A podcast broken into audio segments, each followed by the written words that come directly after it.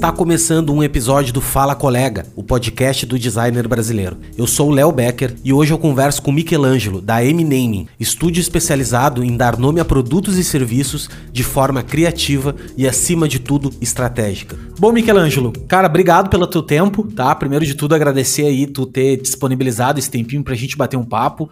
É muito importante, cara, uh, trazer pessoas de várias áreas aqui, é, é meu intuito, né? Democratizar o design e eu acho que naming faz parte do processo de design, tá? Ele é um processo importantíssimo, eu diria, porque ele é, é, é a base, né? É, a, é, os primórdios da comunicação, é a gente dar nome às coisas.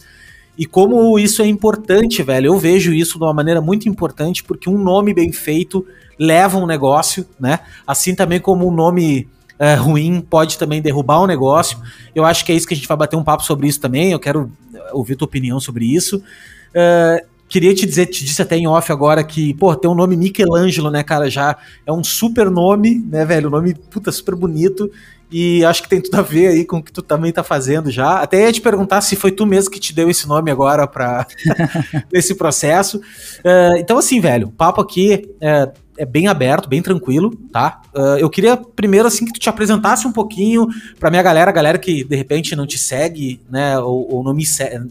A galera que me segue não te conhece, então falar um pouquinho de, de, de quem, como tu começou, cara. É, enfim, microfone é teu aí, uh, tá contigo. Ah, Léo, primeiramente, obrigado pela, pela oportunidade de, de ser chamado, né? Muito importante.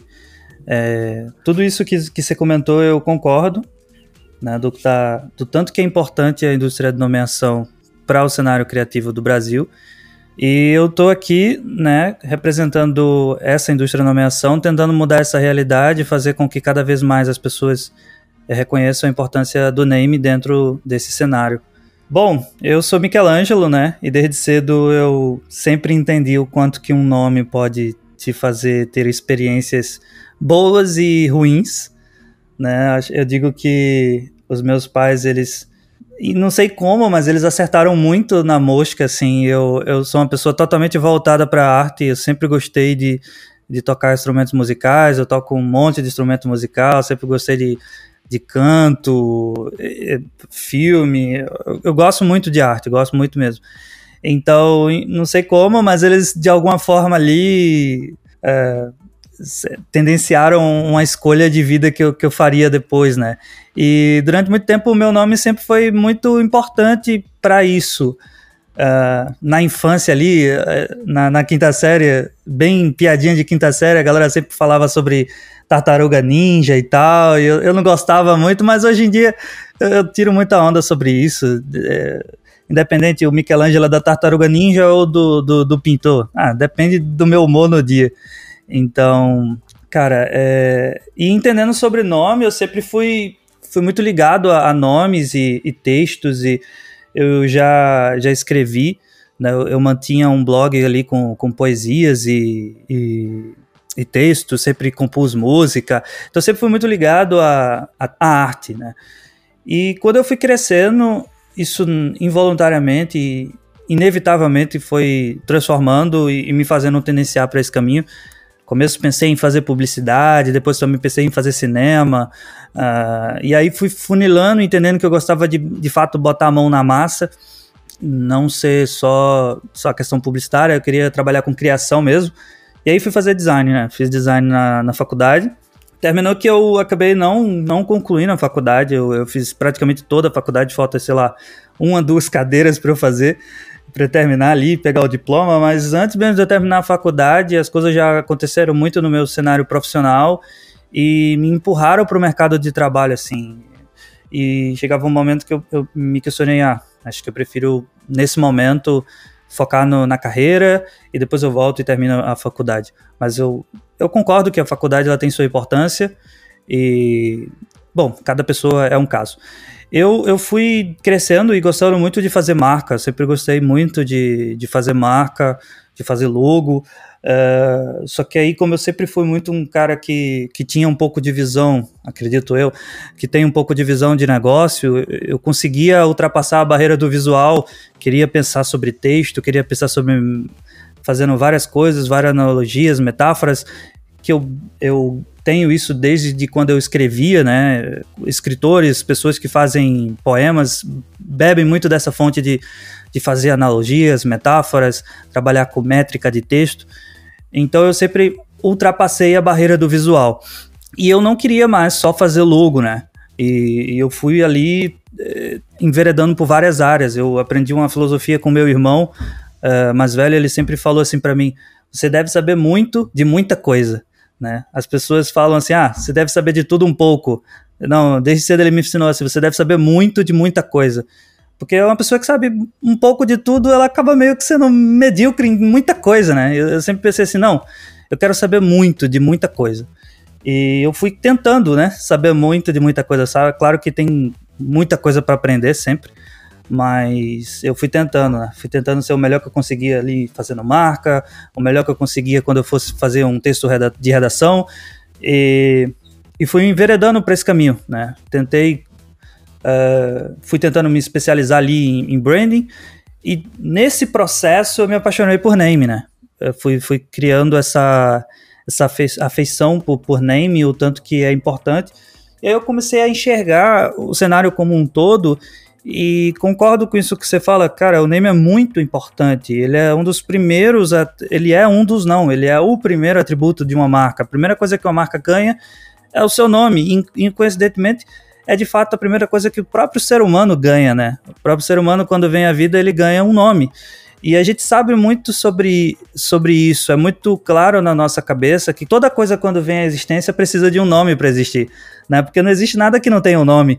Então, eu fui meu, cara, se deixar a gente passa 10 horas aqui falando o quanto que eu sou apaixonado por, por nome, por criar nome. E, e aí, dentro desse processo, fui contratado por uma empresa de, de TI, né?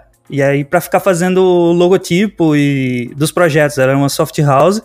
E aí, nesse processo, chegava um projeto que tinha que desenvolver e entregar. E... Só que aí passava, pô, chegava um projeto, três meses depois vinha outro. Depois, três meses depois, vinha outro. Aí eu percebi, não vai demorar muito para os caras me demitirem e contratar um freelancer, né? Eu ia passar três meses lá sem fazer nada.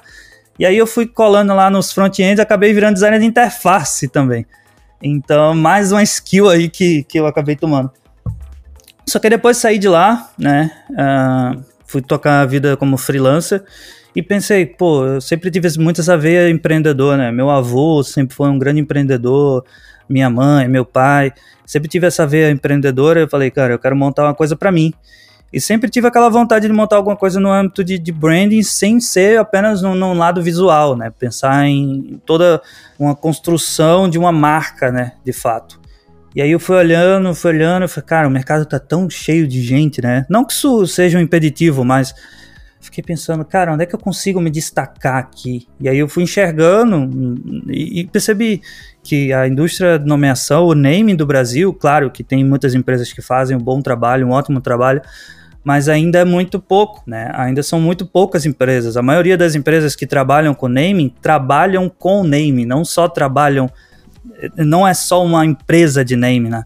E eu poderia citar, não cabe nem numa mão, as que eu conheço que são grandes a nível nacional, que, que nitidamente é, tem o name lá na, na, fachada, né? E a M é, acabou se tornando uma dessas. Foi quando eu entendi isso. Eu falei, cara, eu preciso montar uma empresa de name não só mais fazer logo, não. Eu gosto muito de fazer logo, eu gosto muito de fazer é, é, interface, mas eu decidi só fazer naming na M, né? Porque era, ia ser a forma que eu ia ser reconhecido. Né? Era o único jeito e deu certo. Eu confiei nisso e deu certo. Aos poucos eu fui construindo, eu fui construindo a M. Uh, Cara, se você quiser comentar, pode comentar também, senão eu vou não, falando. Cara, não, tranquilo. É o seguinte, que bom, velho. Que bom que tu fala pra caramba. Que é, é pra, justamente para isso, porque a galera que me escuta aqui já tá cansada de escutar minha voz. É o seguinte, ó. eu, eu, ia te interromper na hora, mas eu deixei tu falar, que é o lance do. Eu sou o Leonardo, né, cara? Então. É, é. Eu, eu, sou da Tartaruga Ninja também, e eu sempre Olha achei aí. muito, cara, achei muito do legal, quando eu era criança, uh, ser das Tartarugas Ninjas. E, e, o lance do Leonardo também ser um artista, uh, ser um pintor, enfim, multi, multidisciplinar Sim. que ele era. Sim. E eu me identifico muito com isso também, cara. Eu acho que meu nome ele carrega para mim um super significado, apesar de eu ter abreviado ele, né, usado como Léo. Uhum. Uh, eu gosto muito do meu nome inteiro, Leonardo. Eu acho que ele tem uma sonoridade e tudo mais. Enfim, só queria era isso que eu queria te, te dizer. Mas deixa eu te fazer uma pergunta assim, cara. Como é que eu, eu, eu vejo os, o lance de naming como pra, primeiro para mim é uma tarefa muito difícil, tá? É uma tarefa complicada, assim. Por que, que é complicado? Porque eu sou um cara que. Uh, não vou nem falar de mim, mas eu vou falar do cenário. Assim. Normalmente uma pessoa vem até ti com uma ideia de um nome já, né? O cliente ele vem com um nome. Porque o nome uhum. tem a ver com, cara, sei lá, um sonho que o cara teve, ou tem a ver com. Uh, com 500 coisas, tá? Pode ser várias, várias variáveis, assim. E dificilmente, cara, tu consegue, se o cliente não tem a cabeça realmente, ah, tá, tô precisando contratar alguém para dar um nome para mim numa coisa que eu não tenho, né, esse nome ele vai gostar de algum nome, né? Porque o nome é para, pa, parece ser uma coisa muito pessoal. Como é que, como é que funciona para ti isso, assim? As, os caras que vêm até ti, eles vêm já com essa mentalidade do tipo, ah, meu, tô, vou botar na tua mão e tu vai, vai encontrar e tu quebra isso, né? No, tu quebra essas objeções no racional do nome, tu vai indo, né, eh, quebrando através de pesquisa e tal, ou tu sofre com isso também, do tipo, enfrentar essas barreiras né? No sentido de, pô, o cara não gostou porque não gostou, e alguma coisa nesse sentido mais. Uh, uh, porque é, é, uma coisa uhum. abstrata, né? É uma coisa um pouco mais complicada. Como é que tu lida com isso, assim? Tá, respondendo por partes. É, como a gente é uma empresa de naming, né? Isso já é um impeditivo da pessoa chegar com o nome feito. Né? As pessoas geralmente chegam de fato dispostas a que a gente desenvolva esse nome. Né? Então eu acho que como é, se lida você oferece um serviço de, de, de, identidade visual, logo e afins, é mais comum do teu, no teu cenário as pessoas já chegarem com o nome. Para a gente, geralmente isso quase nunca acontece. Uh, quando acontece é mais para pedir para a gente validar o nome, dizer a nossa opinião ali, alguma coisa assim do tipo. Uh, e aí sobre o quanto que é, como é lidar com clientes que, que, que precisam ser educados a essa questão de que de fato é, vai ser outra pessoa que vai nomear o, a empresa dele. E aí, novamente, eu falo do quanto que nós estamos acostumados a lidar com nomes. E como é que nós estamos acostumados a lidar com nomes? A gente dá o nome para os nossos filhos, né? Quem tem filho ainda não tem filho, mas a gente dá o nome para os nossos filhos, a gente dá o nome para as nossas coisas, é, que a gente precisa dar nomes, e geralmente é algo de fato muito pessoal. Nome é e deve ser algo pessoal. Mas aí, quando você entra no, no sentido de empresa, de forma direta, a maioria das pessoas assim, ah, vou construir uma empresa de algodão doce gourmet. Aí um amigo fala assim, ah, beleza, qual vai ser o nome? E aí o cara tem que decidir ali no, no nome o que é que é, porque afinal de contas o negócio é dele. E essa, esse é o, o, o comum de se acontecer né, no Brasil. E, e eu entendo, e não é que isso seja certo ou errado, né? É, eu acredito que todo mundo pode fazer um nome bonito, um nome que acabe pegando. É possível. Um cliente que nunca estudou sobre name, que nunca abriu um livro, que nunca leu nada sobre name, nem sabe de fato o que é name, construir um nome muito legal, que pegue, que seja sonor, sonoramente bacana, que, que enfim, é possível. Só que não é uma realidade, assim, não é um. O que é que. O que é que difere né, desse processo para um processo de nomeação profissional? Name não é apenas só desenvolver nomes e nomes bonitos. Names é, naming é fazer esse nome conversar com a mensagem e com a ideologia e todo o posicionamento que a marca daquele cliente ele deseja. Né? Não é só criar nome. Se fosse para criar nome puramente estético, bonito, uh, dificultaria até meu trabalho. Né? Uh, já aconteceu de eu, de, eu, de eu, desenvolver nomes que precisam ser puramente só, só bonitos, sem, sem conceito, e dificulta meu trabalho. Quando eu não tenho essa, essa camada de, de valor, conceitos e atributos para agregar o nome, eu, eu confesso que tiro o brilho do nome. Um nome bonito apenas é um nome raso, é um nome que não leva a lugar nenhum. Então, Uh, a indústria de nomeação ela está mais ligada a. Eu costumo dizer, uma vez eu disse para um cliente que o Neymar, né, Uh, ele é um estrategista de marca focado em nomes, sabe? Então, é, não é só sobre criar nomes, é, é avaliar qual o melhor nome de acordo com a estratégia e também muitas vezes desenvolver essa própria estratégia de posicionamento, né? Isso é uma coisa que a gente está implementando aqui na M, que eu acredito que Dossiê de marca, construção de marca, branding verbal, painel semântico, manifesto, tagline, todos esses atributos de uma construção de uma marca estão muito mais próximos da, da etapa de name do que da etapa de identidade visual, né? E é por isso que a partir de, do próximo mês, novembro, uh, dando um spoiler aqui para os teus ouvintes, a gente vai fazer isso dentro do nosso processo, né? Não, todo o nosso projeto agora já vai sair com manifesto, techline, painel semântico, brand verbal, todas essas etapas de construção de uma marca sólida, porque o nome deve, deve refletir a marca, né? É o primeiro atributo de uma marca, então nada mais justo do que uh, uma empresa de name construir marcas, né? Marca, quando eu falo marca, eu não falo só logo, eu falo marca mesmo, entidade é, empresarial e afins. Eu respondi a tua pergunta, não sei se Cara, eu... respondeu, super respondeu. Não, sim. E, e, porque justamente uma coisa que eu gosto de falar, cara, é que não existe. Serve para nome ou serve para uma marca, por exemplo, é que ela tem que. Não é gosto, né? Não é gostar ou não gostar. A, a, marca tem que ser adequada, né? Assim como uhum. o nome, né, cara? Ele precisa ser adequado, né? Então. Sim. Cara, e assim, para quem não. A galera que me escuta aqui, a galera que nos escuta, uh, muitas, muitas delas são galera que tá começando, né? E no, no design de um modo geral. Uh, eu queria que tu falasse um pouquinho, cara, dos tipos de nome que existem, sabe? Assim, uh, porque parece que dar nome é, é, é, a mesma coisa, tudo é a mesma coisa, né? Mas não, uhum. né, cara? Existem Tipo, tu pode, por exemplo, usar lá o nome, o nome teu, teu nome pessoal, por exemplo. Cara, uhum. eu quero criar uma marca pessoal, como é que eu posso usar? Posso usar Léo Becker, por exemplo, né? Uhum. Ou eu quero criar um nome, sei lá, Santo Forte, era o nome que eu tinha de um estúdio, né? Estúdio Santo Forte que eu acho que remetia e tal. É, como é que são os mais ou menos, não precisa detalhar, obviamente, mas assim, basicamente, é, quais são os tipos de nome que a gente pode dar às coisas? Tá. É, dentro, quando você vai começando a estudar sobre, sobre nomeação, você vai encontrando de fato essas categorizações de tipos de nomes. Eles ajudam porque são rotas criativas, né? São formas de, de passar essa mensagem de uma forma diferente. E aí a gente vai encontrar ali alguns autores eles mudam o nome que eles dão para esse, esses tipos de nomes, mas eu vou usar algumas terminologias que é o que eu uso no meu dia a dia. a gente tem nomes patronímicos, que são nomes que têm a ver com patrimônio, né? Ou seja, o dono, sobrenome do dono, nome do dono, ou um filho do dono, né? Esses são nomes patronímicos.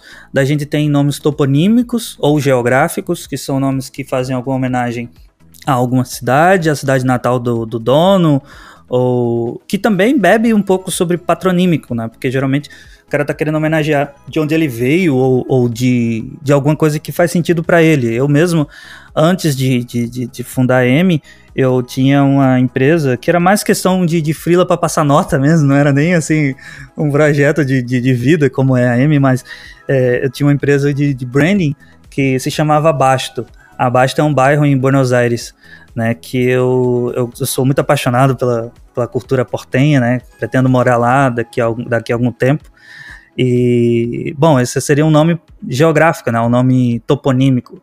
E aí a gente vai encontrar acrônimos, que são nomes que fazem ali as abreviaturas, abreviações né, de, de, de palavras. Uh, não consigo lembrar uma aqui agora. Hum, deixa eu ver. Hum, até o próprio o questão do, da internet lá, o www, né, que é uma junção de, de, de palavras. É, cara, tem vários tipos e cada um desses tipos de nomes eles trazem pra gente um ponto positivo e um ponto negativo. Na nossa etapa lá de dossiê de marca, quando a gente passa para os clientes, eu introduzo esse, esse cenário para os clientes porque os clientes precisam é, entender que existem vários tipos de rota criativa, né? Uh, e cada um desses nomes eles vão posicionar a marca num lugar, né, é, que, que possibilita a marca ser representada neste lugar. Né? E aí eu poderia pontuar ali os pontos positivos e negativos dos principais nomes. Pontos patronímicos, né? Quais são os pontos positivos e negativos desse nome? Um ponto positivo de um nome patronímico é o fato de, de é o seguinte: imagina a situação. Uh, você tem uma empresa aonde o fato de ter uma pessoa específica nessa empresa vai fazer com que o cliente entenda que essa é a melhor empresa para ele participar. Por exemplo, uh, não sei, dando, dando um exemplo aqui, tá, gente? Uh, o, o, cozinheiro Jacan, ele é muito conhecido no Brasil todo, principalmente por, pelos programas da, Glo, da, da Band, né? E, e ele é um baita cozinheiro.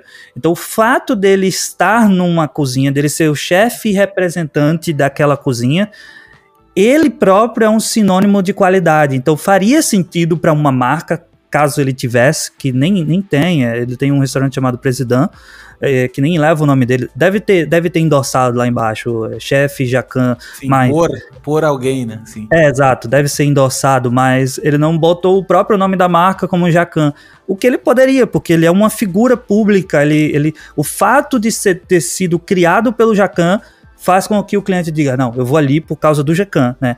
É, então esse é o ponto principal de um nome é, patronímico. E aí eu digo para o cliente, às vezes foi se construindo um mito dentro do, da indústria de nomeação que você colocar o seu próprio nome no seu negócio é feio, é errado, é menos criativo.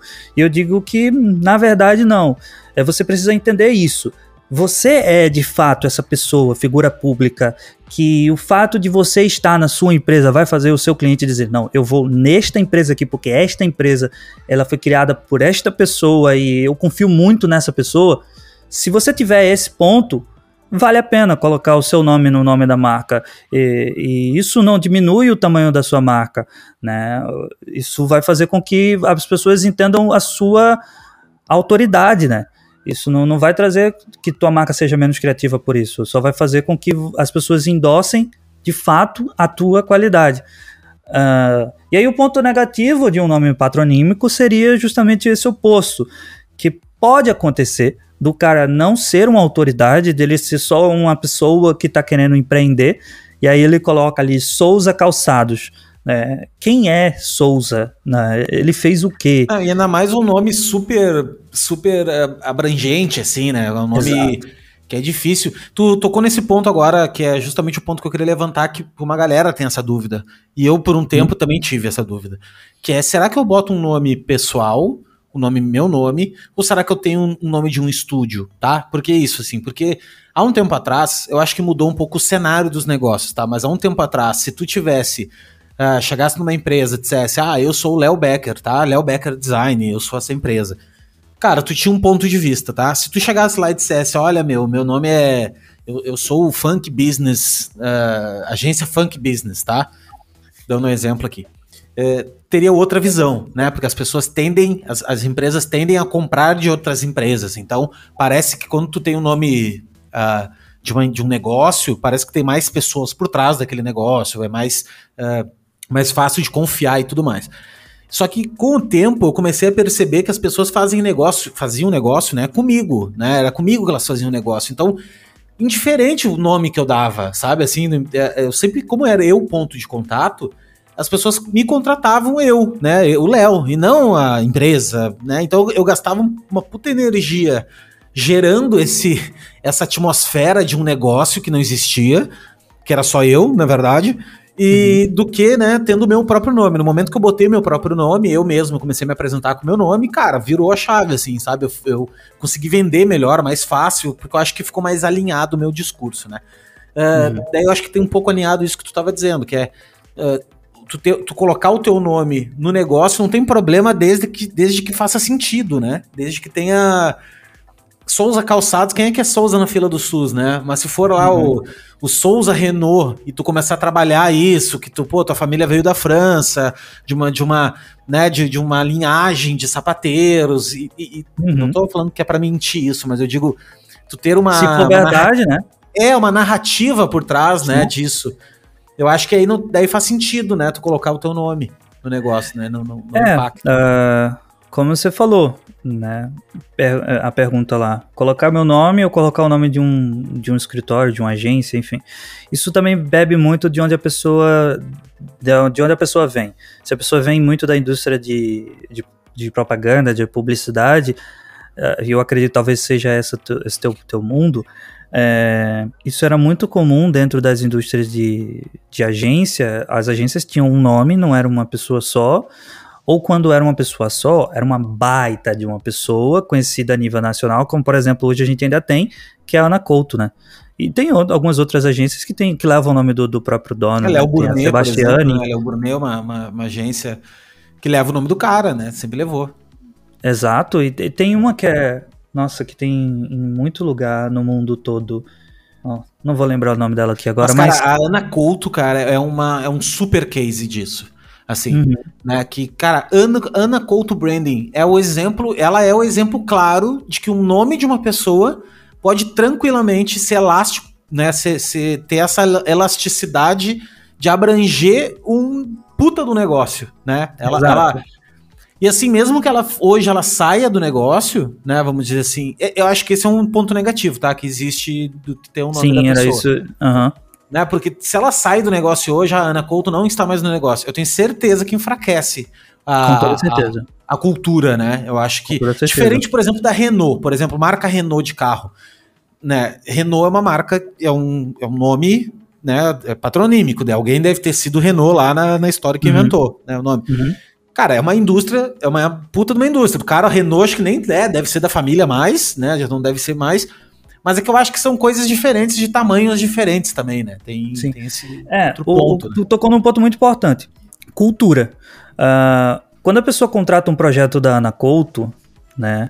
A pessoa está contratando um método que foi desenvolvido pela Anacolto, pode ser que nem a Anacolto pegue no projeto, assim, e vai ser toda a equipe de apoio dela, mas aí é que tá, é a equipe de apoio da Anacolto, a Anacolto validou essa equipe de apoio, a Anacolto endossa a qualidade dessas pessoas que de fato vão fazer esse trabalho, né? E no final das contas, se esse trabalho não for bem feito, é sobre a reputação da Ana Couto que está em jogo. Então ela vai querer que essa equipe seja muito boa. Então, o, o nome patronímico é sobre isso, é sobre a reputação do dono. O dono coloca sua própria reputação em jogo. E se tiver pessoas suficiente para comprar essa reputação, o nome vai para frente. Como é o caso da, da Ana Couto. É, mas é claro, claríssimo que se no caso a Ana Couto ela sai da, da, da Ana Couto, ela vende a Ana Couto, eu nem sei, na verdade, se isso de fato já não foi feito, se não, se não tem ali sócios e afins. Sim, uma grana Mas se ela deixa a né? liderança né? criativa, né? Se ela deixa de estar à frente da, do projeto, os clientes vão dizer, ok, eu já não estou mais comprando o aval da Ana Couto. A Ana Couto não validou essa equipe, né? Ela não está à frente dessa empresa acredito eu que sim, vai, vai enfraquecer a marca, com toda certeza. Esses são os pontos positivos e os pontos negativos do nome patronímico, por exemplo. A questão da Renault é porque eu acredito, eu não tenho essa informação clara, é, é, confirmada, mas acho que Renault é o nome da família, né? E, e, e família são várias pessoas. Já a Ana Couto é uma pessoa só. Se a Ana Couto sair, não tem mais Ana Couto na Ana Couto.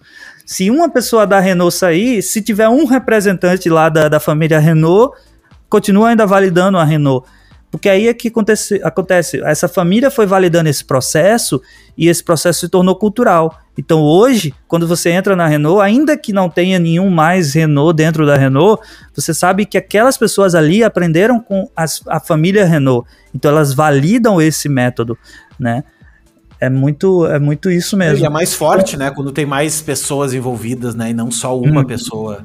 Né? Uhum. Tem muito mais. E respondendo isso. a tua pergunta, assim, é, se, o, se vale a pena o cara colocar o seu próprio nome do que colocar o nome de uma agência ou um nome numa outra agência, eu diria que depende. Eu sei que quem está nos ouvindo aí não queria ouvir um depende, queria já que eu dissesse exatamente o que, mas eu posso explicar o que é que depende.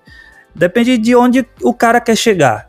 Uh, uh, se ele deseja se posicionar como um freelancer, né, ou, ou até mesmo como um profissional independente, né, não necessariamente freelancer, mas um profissional independente. Eu, eu trabalho para mim mesmo, eu sou a empresa. Né? Se ele deseja que isso aconteça na carreira profissional dele, eu não veria problema ele colocar o seu nome, porque afinal de contas o cliente está contratando a mim. Uh, se eu botasse é, Michelangelo Name ou, ou, alguma coisa assim do tipo, é, o cara estaria entendendo que estaria é, trabalhando comigo. Né? O cliente estaria trabalhando comigo, então não há mentira nisso, é uma relação verdadeira. O cara, de fato, estaria contratando o meu serviço. Eu não acredito que isso despotencialize uma marca por causa disso. Mas se, se a pessoa deseja que a sua marca, como, como, como carreira, se torne uma empresa que consiga ele, trazer mais pessoas para a própria empresa e, e crescer isso e, e transformar em várias frentes de várias coisas, daí eu acho que seria interessante colocar um nome diferente do seu. É, o meu, o nome da M leva M que reflete o meu nome, mas isso não foi uma homenagem direta a mim, foi uma homenagem direta ao nome. Né? Pode parecer que eu quis me homenagear colocando M, mas não, assim, dentro do nosso processo de metodologia, a gente construiu o, e quando eu falo a gente, era só eu mesmo naquele momento. É... Mas eu aprendi a falar nós. Eu, eu tenho é... isso. Cara, eu, eu, fiz só um parênteses. Eu fiz uma reunião um dia, é, eu trabalhava com, com um parceiro de negócio, assim, e, e, uma equipe. E um dia eu fui fazer uma apresentação, cara, eu era mais novo, assim, e falei eu. Né? Tá, beleza, eu, eu, eu, eu. Cara, quando eu saí da reunião, o Skyler era mais velho, assim, ele disse assim pra mim, meu, é nós, velho. É nós. Nunca mais na minha vida eu disse eu, velho. Eu digo nós, é. mesmo que seja só eu. Mas só que assim, isso para mim fica melhor de ouvir nós, uhum. porque, cara, tu nunca é sozinho. Sempre tu bebe uma conexão Sim. de alguém, né? É meio arrogante falar só é eu, né? totalmente arrogante, cara. Então hoje, quando eu, eu, cuido. Olha, dificilmente eu falo eu. Muito difícil. A não ser caso eu tô, tô numa equipe e eu preciso, dentro da equipe, dizer alguém, né? Daí, pô, daí tem que dizer eu dentro da equipe. Mas para fora, meu, é, é nós, né? Então, uhum. até as pessoas falam às vezes, nossa, cara, uh, a tua equipe é muito legal no teu perfil e tal. Eu, cara, não tenho equipe. É eu, cara. Eu sou o cara que. É, hoje, hoje de, arte, de fato a gente tem uma equipe. Hoje a gente tem uma equipe. Sim. Uh, nós somos quatro, mas naquele momento era só eu, né? E quando eu fui homenagear, quando eu fui desenvolver o nome, né? A ideia era, era falar sobre nomes, porque eu tinha percebido o quanto que os nomes são sucateados na indústria. É, você leva muito, você dá muita ênfase, e não que não deva, deve ser dado muita ênfase a logo, a aspectos visuais e tudo mais, e o nome sempre foi muito sucateado. Eu percebo assim, ah, bota qual é o nome que a gente faz o logo. Né? Há, há muita gente faz isso, né? Tem muita essa cultura, e eu, eu conseguia enxergar Cara, um nome bom pode potencializar tanto uma marca. Quem nunca, como designer, eu sou designer também, já fiz muita marca e eu pegava uns projetos assim que o nome era horrível. E de onde tu ia tirar conceito para fazer aquele nome? É, porque muito da, da, dos conceitos visuais eles partem do nome, porque vai partir de onde se não for do nome, né? todas as respostas para a marca estão no nome. E um nome ruim vai te dar respostas horríveis, né? E vai te, te fazer com que tu, tu pode ser o melhor designer de marca, tu pode ser um baixo ilustrador, tu pode ter um método muito inovador, mas pega um nome que não te leva a lugar nenhum, no final das contas a tua marca não vai levar a lugar nenhum, vai, vai ser, ser, muito mais casca. difícil o teu é, trabalho. Vai ser, vai ser, só uma casca, né, cara? Não tem Exato. Uma, uma profundidade, né? Exato. E eu falei, cara, como é que ninguém tá prestando atenção que é o nome que, que que é muito importante o nome. Então, olha para o nome. Eu queria que a M fosse essa empresa que falasse para o mercado: olha para o nome, o nome é muito importante. Então, eu fui fazendo essa brincadeira de tentar trazer um nome que remetesse a nomes. E aí eu fui. Eu cheguei ao meu próprio nome, mas não numa intenção de me homenagear, de homenagear nomes. E aí eu falei, ok, como é que eu consigo entrar dentro do meu nome? Aí eu falei, ok, a primeira letra do meu nome é M. E aí, como é que eu entro mais a fundo de uma palavra, de uma letra só? Eu falei, não, não seria interessante para uma marca ter uma letra só, M. Não faria interessante. Eu falei, como é que eu entro mais? Né? Como é que eu vou lá no fundo do nome? Aí foi quando eu coloquei a letra M em extenso, né? Gerando a palavra M, né? E aí a gente surge como Eminem. É, essa é mais Cara, é muito bom. Que é, o, é a história do teu nome, né? Não, a história do nome da, da marca. Me diz uma coisa, Sim. cara, é, e como é que funciona? Eu sempre ouvi, pode ser até uma lenda e tal, mas eu acredito que não. uh, nomes curtos são melhores do que nomes longos, né? Do tipo assim, cara, tu vai ter um nome lá uh, Johnson e Johnson, ou tu tem o um nome Ion, por exemplo, né? Que é o nome agora do novo produto do Itaú. Tu do acha Itaú. que existem, tu acha que existem situações que um nome maior uh, faz mais sentido? Ou, ou, ou não, cara, um nome curto sempre é melhor e tal. Por exemplo, ah, sei lá, whisky. Cara, tu vai dar um nome de whisky chamado Ion. É meio esquisito, porque o whisky realmente parece requerer uma atmosfera de uma uhum. coisa um pouco mais tradicional e bababá, babá, uhum. porque isso tem a ver, né, com a atmosfera do produto. Ion é, é um nome totalmente curto, totalmente é, moderno, enfim, é meio startup, com... né? É, exatamente. Então, tipo, uh, tu acha que não existe uma matemática, é uma parada meio dependendo do projeto, dependendo do conceito, é isso mesmo ou não? Ou tem, ou tem algumas regrinhas básicas assim? Cara, há algumas regrinhas básicas, mas no final das contas é fazer sentido ao coração, digamos, digamos assim. É, acontece de você enxergar num produto que. Eu acho que o erro tá em dizer nome curto é melhor, sabe? De deixar clara, deixar assim, batido. Nome curto é melhor, nome grande é pior. Não, eu acho que isso é uma, uma forma imatura de enxergar é, o name. Eu acho que tudo tudo depende e, e, tudo tem que mexer com o coração. No final das contas, uh, porque Ion faz sentido e Johnny Walker faz sentido dentro do mesmo mundo, né? Só que, claro, em, em segmentos diferentes. Uh, porque nos remete a coisas que a gente já viu. Né? Eu, eu, a gente vai lançar um, um post falando sobre arquétipos uh, e sobre a origem dos arquétipos, que a gente usa muito arquétipo para marca ali, aventureiro, herói, essas coisas, mas arquétipos não foram construídos para marcas, eles foram construídos sobre o ser humano, sobre psicologia. Eles vêm de um psicólogo, né, um psiquiatra. E ele fala que os arquétipos eles são o nosso senso comum, o senso coletivo é, que é diferente de preconceito. Há uma linha muito tênue entre preconceito e senso coletivo. Mas vamos voltar para a parte boa aqui do senso coletivo. O senso coletivo ele vai dizer o quê? Que uma mãe é protetora, né? Ele vai dizer que o herói ele geralmente ele é forte porque faz sentido na nossa cabeça, uma coisa leva a outra coisa. E o nome tem que fazer sentido também. Uma coisa, você não pode pegar um nome que o produto ele é robusto, ele remete a uma situação robusta. E chamar de força. É. é. Assim, bubble. Você chama, Exato, é muito sensorial, é, é muito um é. aspecto que no final das contas não você olha não convence. Pode ter um baita conceito, pode, uh, mas não convence. Alguma coisa soa errado. E, e, e, no, e, isso é muito importante. O soar, o eco sensorial disso deve ser escutado. Se algo está soando como uma coisa que leva para onde tu não quer ir, presta atenção nessa coisa que tá soando, porque se tá soando para tu, vai soar para o teu cliente, vai soar para as pessoas que vão olhar a marca vão enxergar essa marca. Então, eu diria que não existe isso de, de, de, certo ou errado, de o nome ser grande ou ser pequeno, mas existe o fazer sentido para o projeto. Eu, eu gosto muito de nomes é, grandes, para falar a verdade. A gente, é difícil emplacar nomes grandes, eu te confesso. Cara, quem disse eu, Berenice? É isso que eu ia comentar. Uh, o que que acontece? Nós, como profissionais, a gente propõe, no final das contas, coisas para os clientes. E os clientes vão concordar ou não, e no final das contas, eles que com, compram os nomes, né? E é difícil a gente emplacar um nome grande. É bem difícil, para falar a verdade. A gente tenta. A gente tenta trazer coisas com nomes grandes, com, com coisa. Mas o cliente já está tão nesses, nesses mitos do name que é difícil. Você precisa ter toda uma educação. Por isso que por isso que a gente investe tanto em tentar ensinar sobre name. A gente tem lá no nosso Instagram tanto com, conteúdo sobre name, porque a gente acredita que o mercado precisa amadurecer muito mais, porque o mercado amadurecendo, a gente quebra essas barreiras e esses mitos e vai tornar o nosso trabalho muito melhor no final das contas.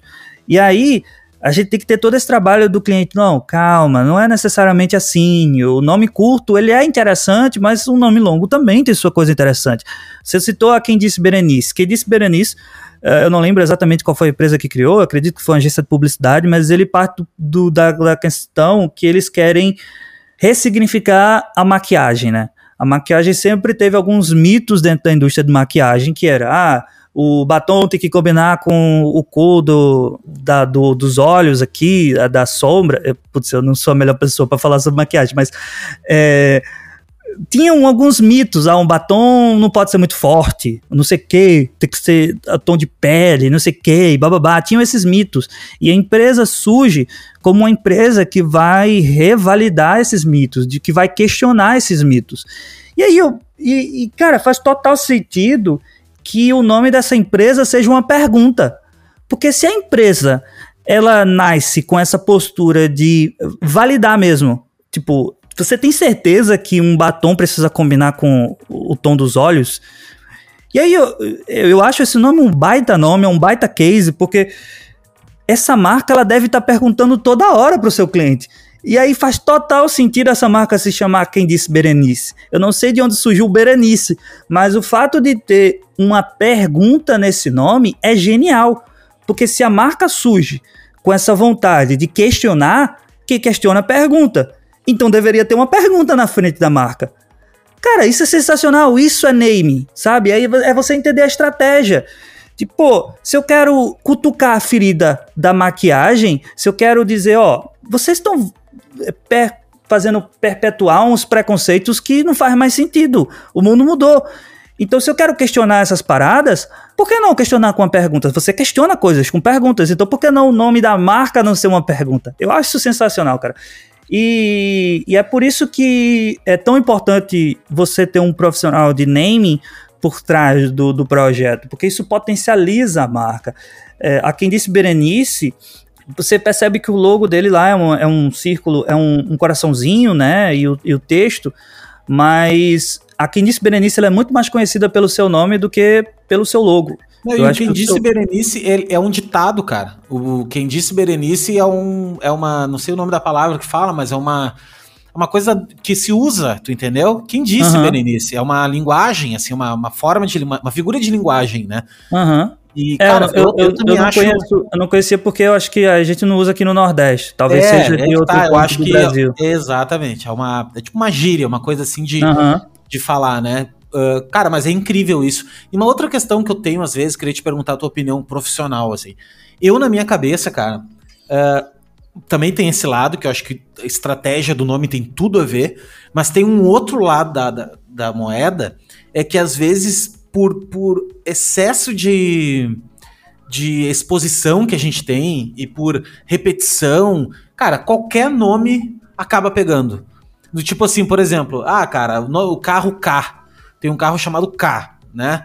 Uh, velho, que, que, eu não ligo o nome K a um nome K, um carro, entendeu? Tipo assim, tu, tu entende assim, eu acho, tá? Minha opinião, que tem algumas coisas que também tem o fator exposição. Se a gente é exposto àquela informação repetitivamente, pro, pra, propaganda, e vai, e vai, e vai, chega um ponto que. Chega um ponto que tu acaba se adaptando àquilo, entende? Tu acaba gostando daquilo. Vou dar um uhum. exemplo também de uma. De um designer muito famoso que fez o logo do Itaú, tá? Itaú, em Tupi-Guarani, é pedra preta, né? Uhum.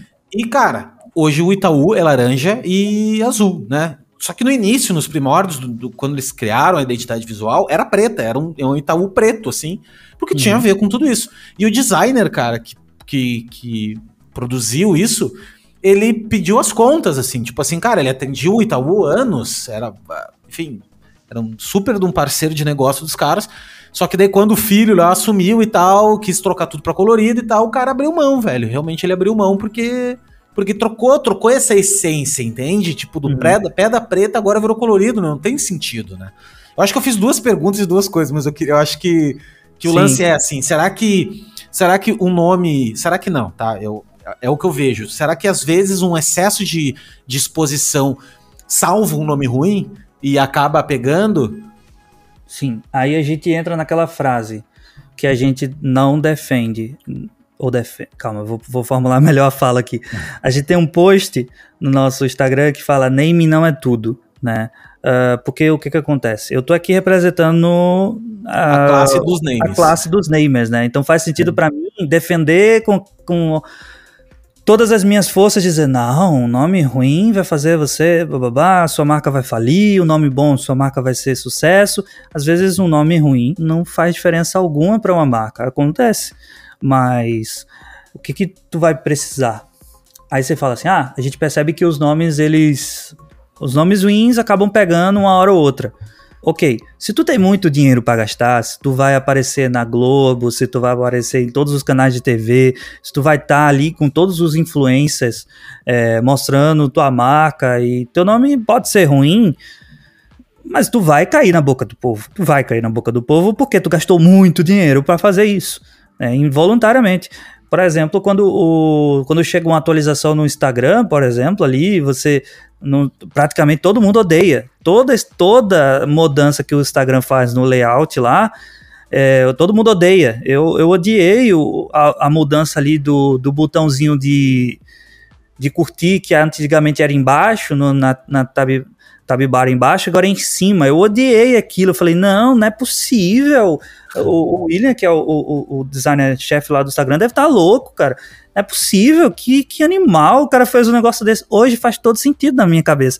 Porque eles meteram de goela abaixo em todo mundo e tá. Se você quiser usar o Instagram, vai ser assim agora. E aí, voltando. Pode acontecer mas eu acho, que, mas eu acho que tem, tem só para determinar essa parêntese do Instagram, tá? Uhum. Eu, acho, eu acho que sim, tá? Tem, tem muito estudo por trás. Eu acho que uhum. tem, eles têm volumes de dados muito grandes, assim. Sim. E eles conseguem justamente perceber essas nuances que existem sociais, essas nuances de usabilidade de uma massa gigantesca, né? Da, da... Então, assim, o que não faz sentido de repente para nós, em pequena bolha, mas para 98% faz sentido, né? Uhum. Ou se não faz, é, 98, sei lá, para 70 faz. Daí é uma massa crítica tão grande que essas 30 vão acabar. Eu acho também, eu, eu não, acho, né? não acredito em genialidade, mas eu acho que esses caras eles lidam muito com com dado e validação. É muito dado, né, velho? É muito Sim. número. Então, dificilmente eles vão, ah, hoje de manhã eu acordei e vou trocar a barrinha por, sabe? Uhum. Por... Eles, normalmente eles estão certos, entende? Assim, é isso que eu quis, é, uhum. queria pontuar. E aí você fala assim, ah, um nome ruim vai, vai, vai, vai estragar com a empresa.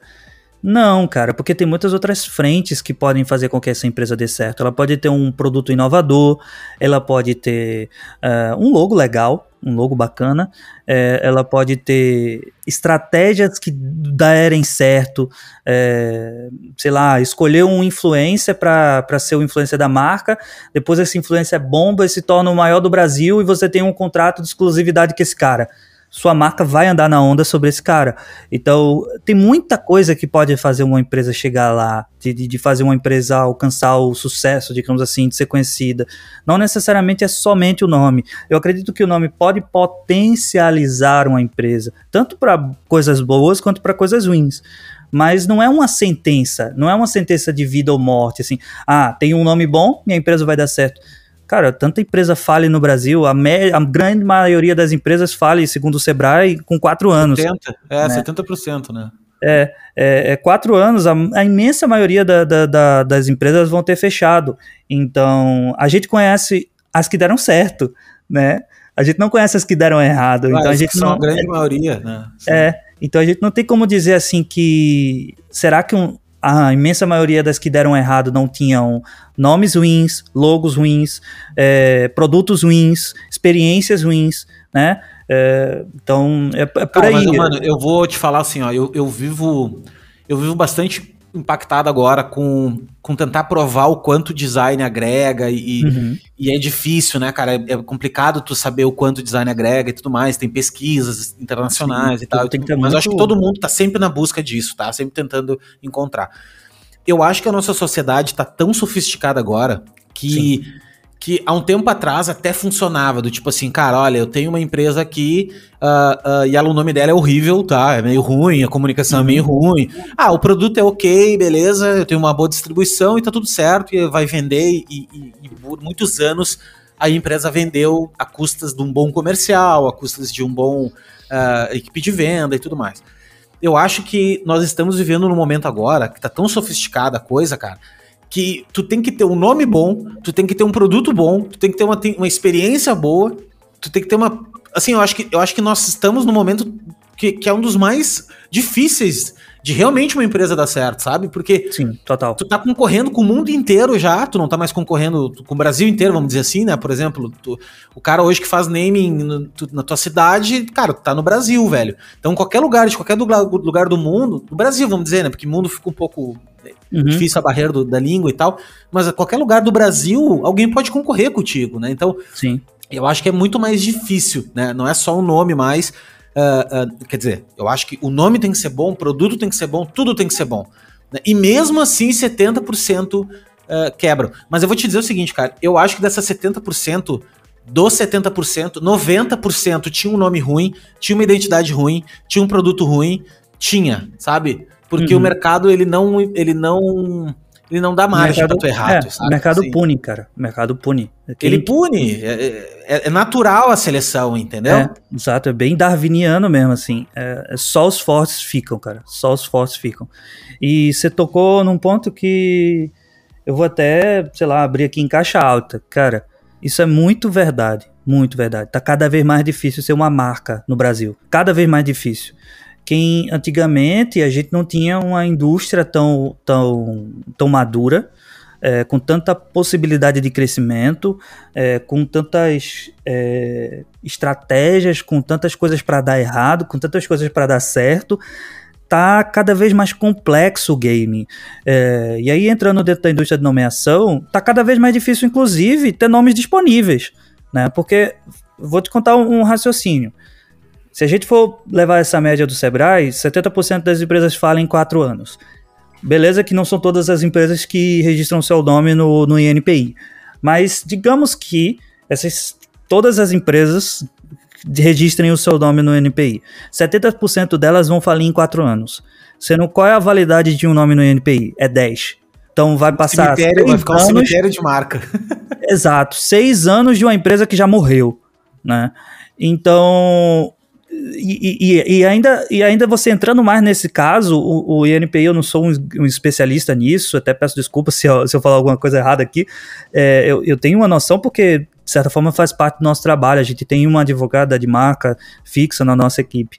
Né, ela que responde por essa etapa, mas as minhas noções assim são até boas, eu, eu, eu tenho uma boa noção, mas é, uma das principais coisas que o, que o INPI leva de incrível para validar um nome é a própria grafia, a escrita mesmo, a morfologia, uh, a, sema, a, a, a, semântica, leva em consideração o fonema, né, o, a, como ele fala aquele nome, porque eu posso colocar o nome casa com C-A-S-A, mas eu posso colocar também K-A. ZA. Sim, sim. Só K e ZA, vou... por exemplo. Sim. Exatamente. No final eu vou gerar o mesmo nome e isso pode ludibriar o, o meu cliente de acreditar que está comprando uma marca, mas está comprando outra, porque ela tem os mesmos nomes.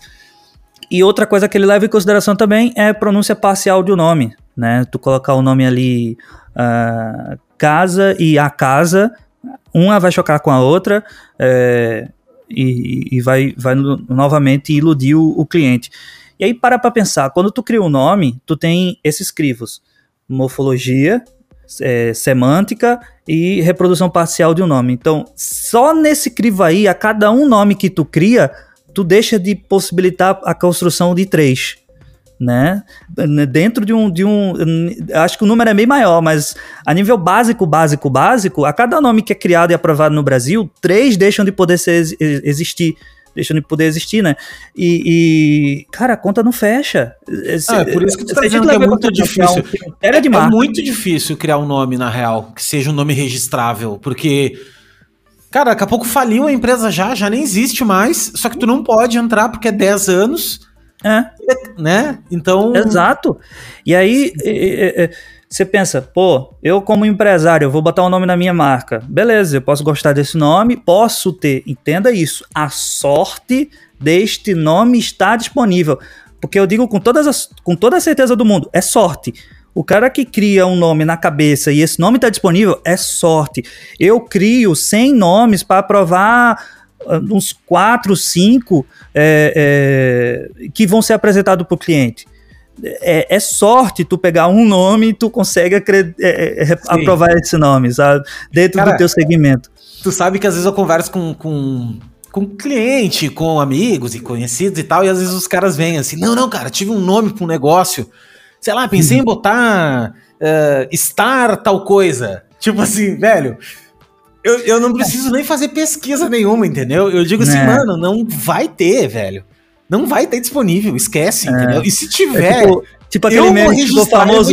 É, e vou vender Aquele nome ficou famoso, Facebook, né? Não sei se tu é. lembra desse meme, Facebook.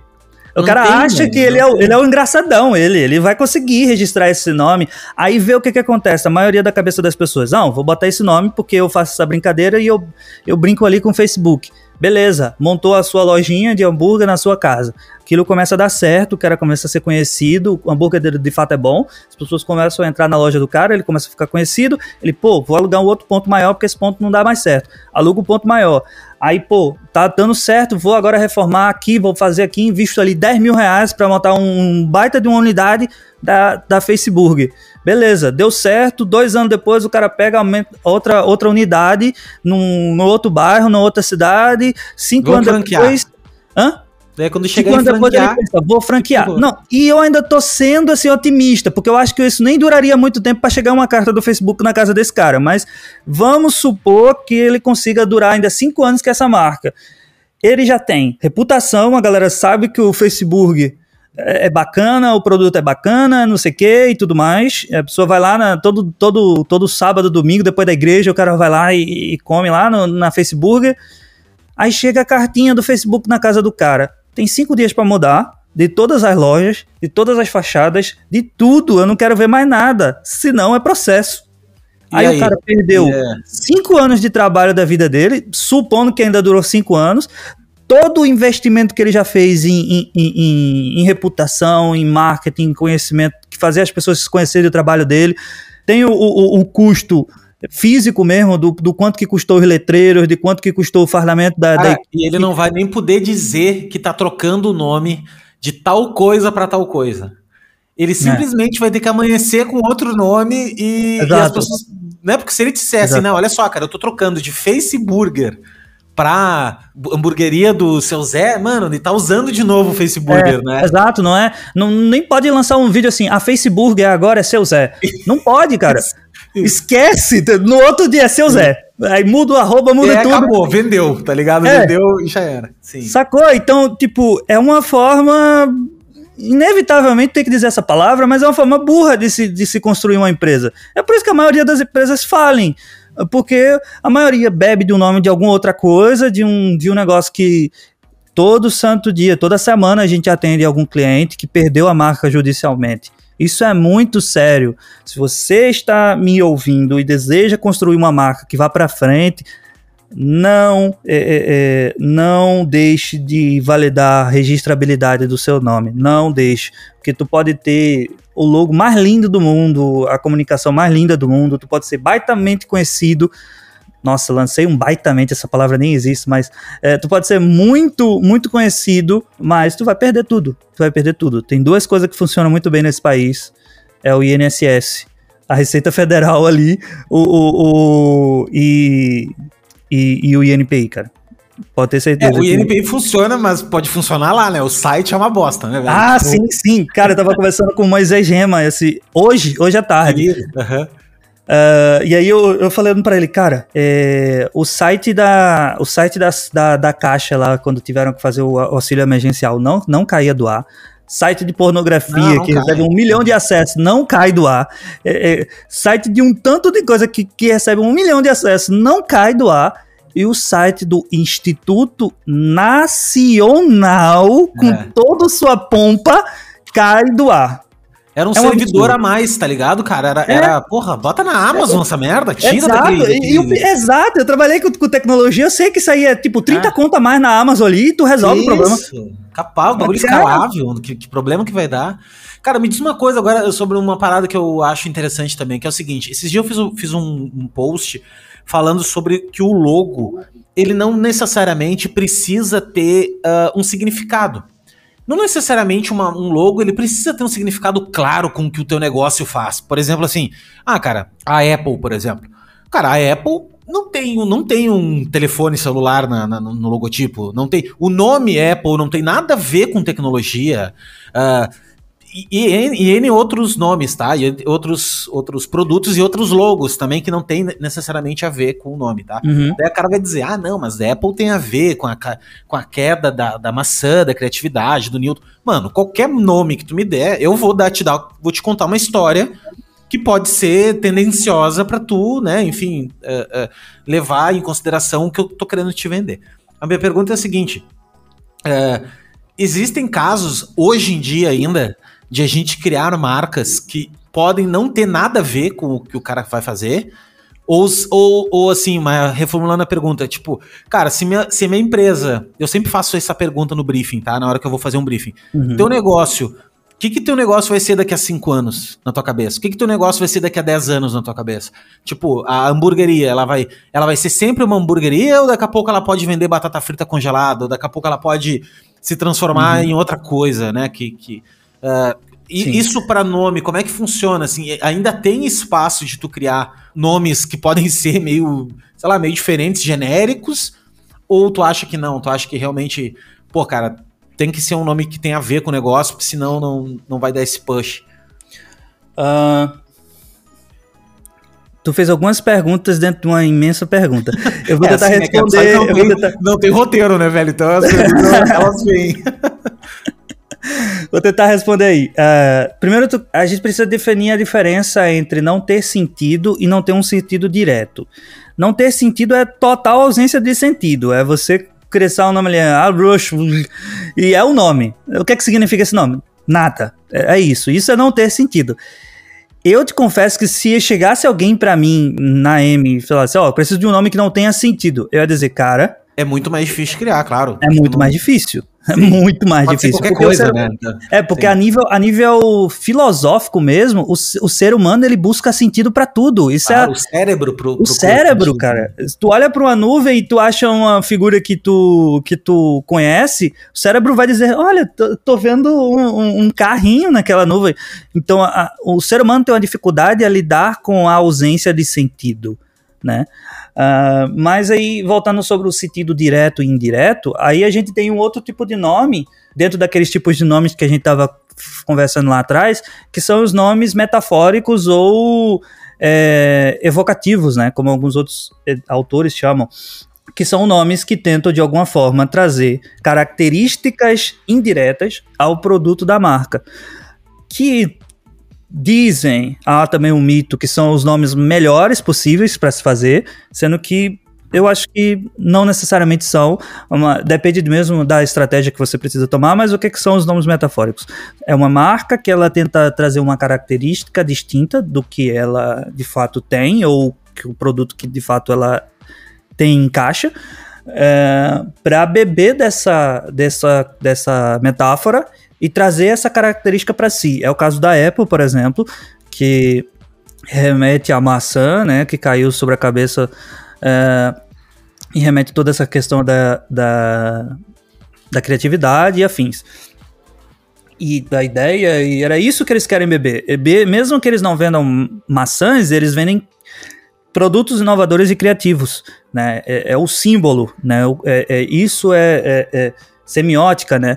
Então, eles vendem essa característica, eles vendem a inovação, não necessariamente eles vendem a maçã. E isso também entra naquela coisa que a gente precisa educar os clientes também, porque a maioria dos clientes, quando contratam a gente, eles estão esperando um nome descritivo, né? Um nome ali, é, padaria Moriá, sabe? Essas coisas assim com, com termos bíblicos. É, é, vai estar vai, vai tá pedindo uma coisa assim, tipo, já Pão Doce, nome da, da, da, da padaria. E aí tu chega com um nome totalmente nada a ver, trazendo um, um, um, novo conceito, uma nova metáfora, e às vezes isso assusta os clientes. A gente precisa, como profissional de, de construção de, de, de nome, educar o cliente e dizer, ó, oh, calma. A gente pode partir para essa estratégia de, de falar de forma descritiva o que a marca faz? Pode. Pode dar certo? Pode. Mas quais são os riscos disso? A gente precisa entender os riscos. Quando a gente entra em palavras de senso comum, palavras que são comuns ao universo da marca, vai ser difícil da gente se posicionar, vai ser difícil da gente é, de ser diferente da maioria. Né? As pessoas podem, por exemplo, se eu me chamo, se eu sou uma padaria e, e boto o nome da padaria de Pão Doce, padaria pão doce. Quando eu entrar na, na concorrência e pedir um pão doce, eu tô pedindo a concorrência para outra empresa? Tipo, acaba se tornando um nome ordinário, sabe? Um nome do dia a dia. Então, o perigo de você colocar um nome que, que tá dentro do universo é esse, do seu nome se tornar banal. Só que se eu crio um nome único, que tem um outro conceito, e insiro dentro de um, de um segmento, todas as vezes que uma empresa for falar este nome, esse nome remete totalmente a essa empresa. Por exemplo, em que outro sentido da vida humana você usa a palavra Coca-Cola sem ser para citar a empresa Coca-Cola? Olha, cara, eu vou falar uma coisa completamente nada a ver, tá? Mas quando o cara ah. fala coca, tipo. Ah, sim. Coca é, de cocaína, né? Mas é horrível isso que eu falei, enfim. Mas é só porque foi o exercício proposto agora. Sim, sim. É, beleza. Não, mas deixa Você eu te falar uma coisa, cara. Aí. O Gilney Silva, que é um designer maravilhoso, eu conversei com ele aqui também. E ele falou uma coisa também que, que faz sentido, que é o lance assim, que eu falei essa, essa mesma coisa, tá? Que esse post que eu criei, justamente não era que, que a coisa não precisava ter sentido. Claro que tem que ter uhum. sentido. Só que ele não precisa ser um sentido óbvio, né? Então, Sim. por exemplo, ah, eu indireto, vou fazer né? uma marca de uma padaria. Cara, como é que é o nome da padaria? Padaria Romana. Cara, uhum. beleza, então eu não preciso. O nome romana já não tem a ver, já não tá ligado diretamente a pão, né? Exatamente. O símbolo uhum. eu não preciso botar um pãozinho, não preciso botar ali um negocinho. Posso meter daqui a pouco uma, uma, uma, esfim, uma, uma estátua romana e, né, e contar uma história por trás daquilo e, uhum. e que, que, os, foi, que foi os romanos que inventaram o pão e, e tudo bem. Mas ele me disse uma coisa que é o seguinte, ó. É, quando tu. Tá, tudo bem, tu tem, tu tem um lance de trabalhar dentro de um mercado, dentro de um nicho, padaria, pão doce. Cara, pão doce é muito ordinário, tá? É muito ordinário. Uhum. Mas se tu for para um lado totalmente diferente também, pode ser que tu escape do. do seja, seja muito. Seja demais, entendeu? Por exemplo, por exemplo, padaria, sei lá, padaria uh, Pedra Preta. Velho, porra, padaria Pedra Preta, o que, que tem a ver Pedra Preta com, com com Inclusive, pedra preta pode ser um sinônimo de pão queimado, né? Pão queimado, entendeu? Pode ser qualquer pedra outra, preta. Exato, assim. Então, tipo, cara, até que ponto a gente. Até, né, isso é interessante, assim, é um, é um exercício também, né? Uhum. Até que ponto tu tem que te diferenciar, mas não se diferenciar completamente ao ponto de tu perder a referência do teu segmento. Porque é, é interessante que tu tenha uma referência do segmento, porque senão tu, tu, fica solto com uma geladeira no meio do deserto, né? Tu fica lá. Sim né? É, é, complicado. Eu sei que não existe uma resposta fechada para isso, né? Porque eu acredito que misture vários, várias áreas aí. Mas uh, quando tu começou a falar do lance do nome muito diferente, me lembrei que o Junei falou disso também, assim, que. que, que eu acho que é um equilíbrio. Né? Você não pode cair no, no ordinário, no nome ordinário, mas você também não pode cair no nome que não faz sentido algum tem que ter algum sentido. Algum link que tu que tu consiga e seja não seja um link para encher linguiça, seja um link real. Quando você fala de uma empresa de tecnologia que se coloca o seu nome para remeter a, a, essa história que se fala que caiu uma maçã, é, isso remete à criatividade, inovação. Criatividade e inovação são coisas importantes para uma empresa de tecnologia. Por exemplo, uma empresa de tecnologia não poderia talvez se chamar. Deixa eu ver. Nossa, é muito difícil fazer um exercício que você não quer sentir. É horrível. Não, é horrível assim, é, quem sabe faz ao vivo, né, cara? É, pô, vamos mandar o nome aí. Não, mas ah. assim, eu acho que uma empresa de tecnologia, velho. É, Diz aí é, um atributo que faria sentido algum para uma empresa de tecnologia. Pois é, mas é difícil, porque tudo hoje em dia meio que faz sentido, porque ah, é moderno. Tipo, é. a ah, Johnny Walker, né? Que nem de whisky. Claro que Johnny Walker é um nome totalmente que a gente lembra de Johnny Walker já do whisky. Ah, eu acho que, por exemplo, uma coisa que não, não faria sentido para a empresa de tecnologia, madeira. Eu não consigo achar um link. É, de é. madeira com tecnologia. É. Não sei, não consigo orgânico, né? Uma coisa orgânica, né? Que tem, o que, que tem a ver é. com tecnologia, né? Não, orgânico o cara ainda pode falar aquela coisa da, do fluir. Orgânico o cara pode trazer um fluir, aí tem, tem redes neurais, o cara ainda Sim. consegue beber. Mas madeira eu não consegui achar um link. Sim. Aí digamos que a empresa se chame, é, pô, madeira.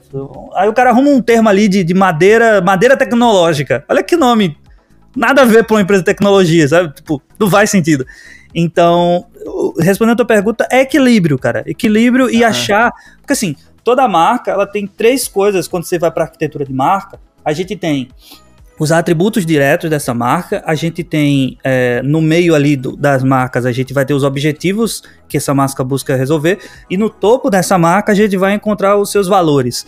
Né? Aqui na M a gente tem um, um pensamento que a gente desenvolve nomes sobre valores. Eu, eu, eu evito criar nomes sobre atributos uh, diretos, porque eu acho que isso potencializa a marca para o futuro. E aí bebe, é, é, remete ali à tua última pergunta daqui, desse grupo de perguntas, que foi. Uh, como é que eu crio uma padaria e no futuro sei que eu posso vender outra coisa? É, isso a, a elasticidade de marca, né? Até que ponto. Exato. Uhum. Eu, eu acredito que é, a gente tem uma frase assim que eu falo que é name is about people, not about name. É, name não é sobre nomes em si, é sobre pessoas. E, e, e quando você foca nas pessoas, é, você só encontra valores, né? Tipo, tipo é, se eu focar na, na, numa empresa de academia, eu vou focar em quem? Em alter, em peso, em, em agilidade. Mas se eu foco em pessoas, eu vou encontrar vitalidade, é, força, emoção, motivação, essas coisas que são inerentes a todo ser humano e que fazem sentido hoje e vão fazer sentido daqui a 20 anos. 100 anos.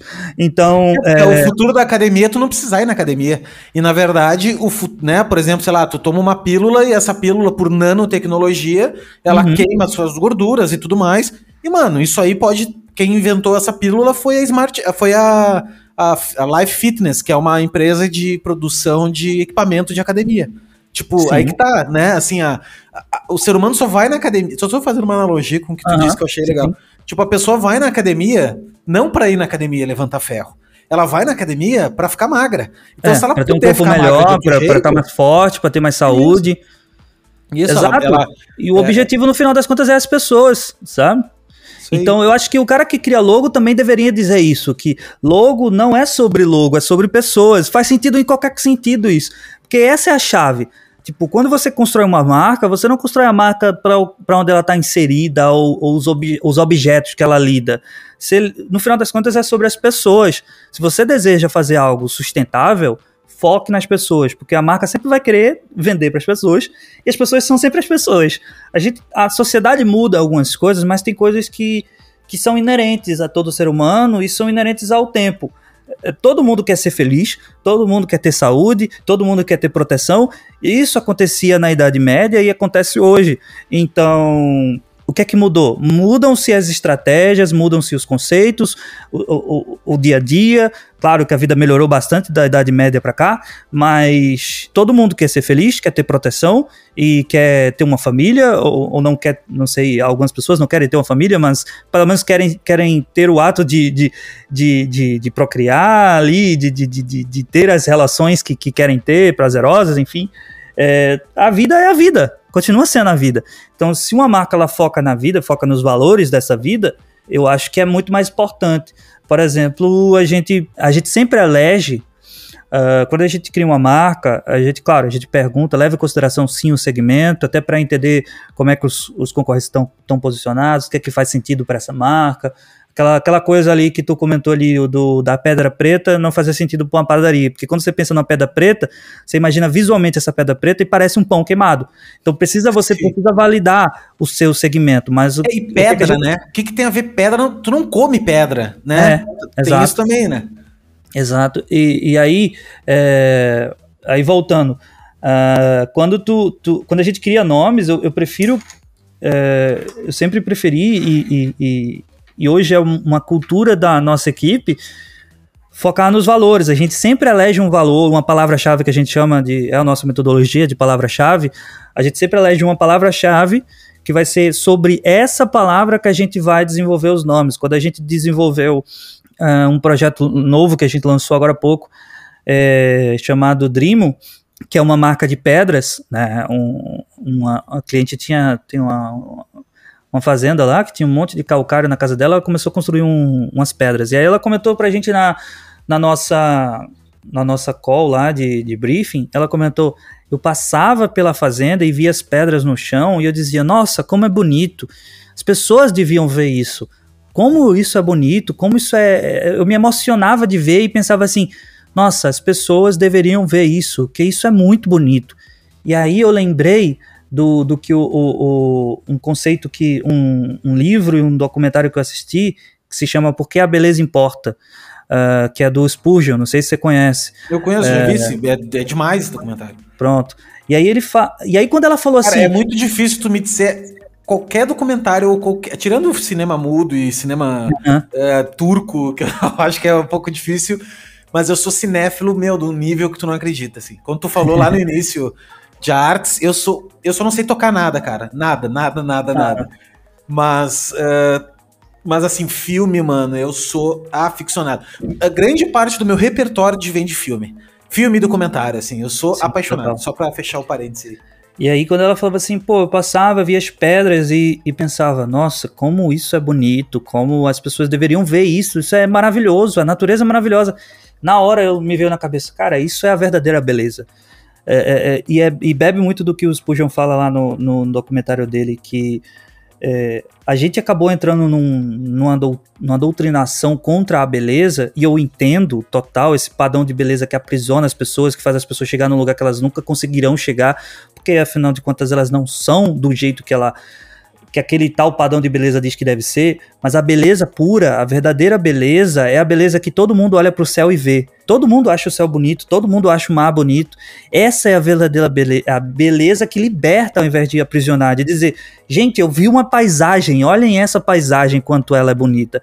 A, a, a, gente, a sociedade evoluiu muito, a gente começou a revalidar muito dos nossos preconceitos é, sobre muitos assuntos, mas sabe uma coisa que continua existindo em toda a sociedade é compartilhar foto de paisagem. A gente gosta disso, é o ser humano na sua pura forma.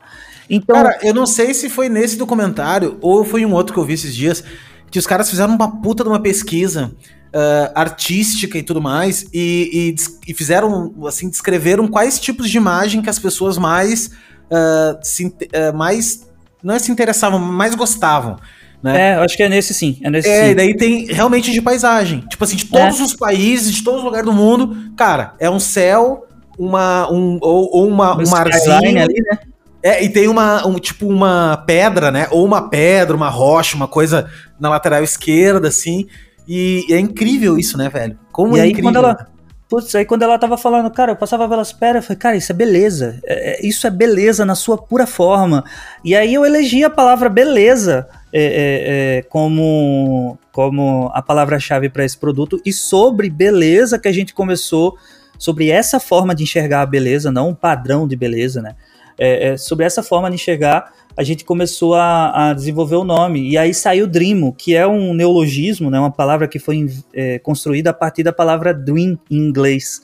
E aí o que é que o sonho tem a ver com a beleza? Bom, tudo. É, a beleza nos faz. É, o Spurgeon ele fala que a arte ela repousa na beleza. A beleza ela, ela nos dá o benefício de consolação e também de afago para a vida. Né? É as belezas que a gente encontra no nosso dia a dia que faz a vida fazer sentido. E aí eu fui tentando encontrar coisas que, que, que também trazem essa coisa, que que fazem a vida no final das contas ter sentido. Porque para que serve praticamente? E aí o documentário também fala essa coisa de que o útil ele é superestimado. A gente que querer uma utilidade para tudo. Às vezes as coisas são puramente para afagar a nossa mente, afagar a nossa, a nossa alma, para ser bonito. Por que o mar ele é azul ao invés de branco? Tipo, por quê? Não sei, cara, mas acontece que as coisas são assim e a gente acha bonito. E essa é a beleza. E aí você pensa, para que servem os sonhos? Qual é a atividade prática de um sonho? Nenhuma. Assim, o que é, para que serve um sonho? Ah, sonhei que você, hum, sei lá, vou viajar todos os mundos, de, de, mundos nem, não sei, mas é, todos as, os países do Brasil. Nossa, tô demais aqui, os países do mundo. Não, todos, é, os, todos os países do mundo, sim. É, eu sonhei que vou visitar todos os países do mundo. Ok, já visitei porque eu sonhei? Não. Mas o que é que me motivou aqui? Eu, eu criei um, um, um, objetivo futuro. É, é, é, eu quero fazer isso. Né? Eu, eu dei sentido para minha vida a partir de agora. O meu sonho de vida é visitar todos os países do mundo. E os sonhos servem para isso também, para fazer a vida ser, ter sentido e não ser um amontoado de dias, chegando ali seus 80 anos mais ou menos e você morre. Né? E eu fui fazer coisas que fazem a vida ter sentido. E sonho é uma coisa que a gente conseguiu atrair isso. Uh, e aí Dream, Dream, né, que é a palavra em inglês, a gente foi mexendo para cá, mexendo para lá, chegamos a Dreamo, né, que hoje é a palavra que, que foi é, escolhida pela cliente e tá lá no, no, no, Bom, tá nativa, né? A marca até tá participando da, da Casa Cola, do, do Mato Grosso e tal, tá, tá, bem, tá bem, bem, bem bacana o trabalho que a agência de publicidade tá fazendo lá com a, com a Drimo. É, tu me perguntou mais alguma outra coisa que eu esqueci? Não, não, cara, é isso aí mesmo. Era o lance do, ah, tá. do, do, do, nome de, de, de, de, o nome ter significado ou não ter, né? E, e o quanto quanto distante pode estar exatamente do que tu tá fazendo, né? Ou, ou, ou, não fazer. Cara, mas aqui tem um lance que é o seguinte, meu, tem nome, o nome de alguma maneira ele ressoa na cabeça da gente e, e é bom ou não é bom, né? Tem, uhum. tem meio que isso, né? E, e tem uma coisa também, não sei se tu concorda, mas assim, não sei se agora mudou um pouco.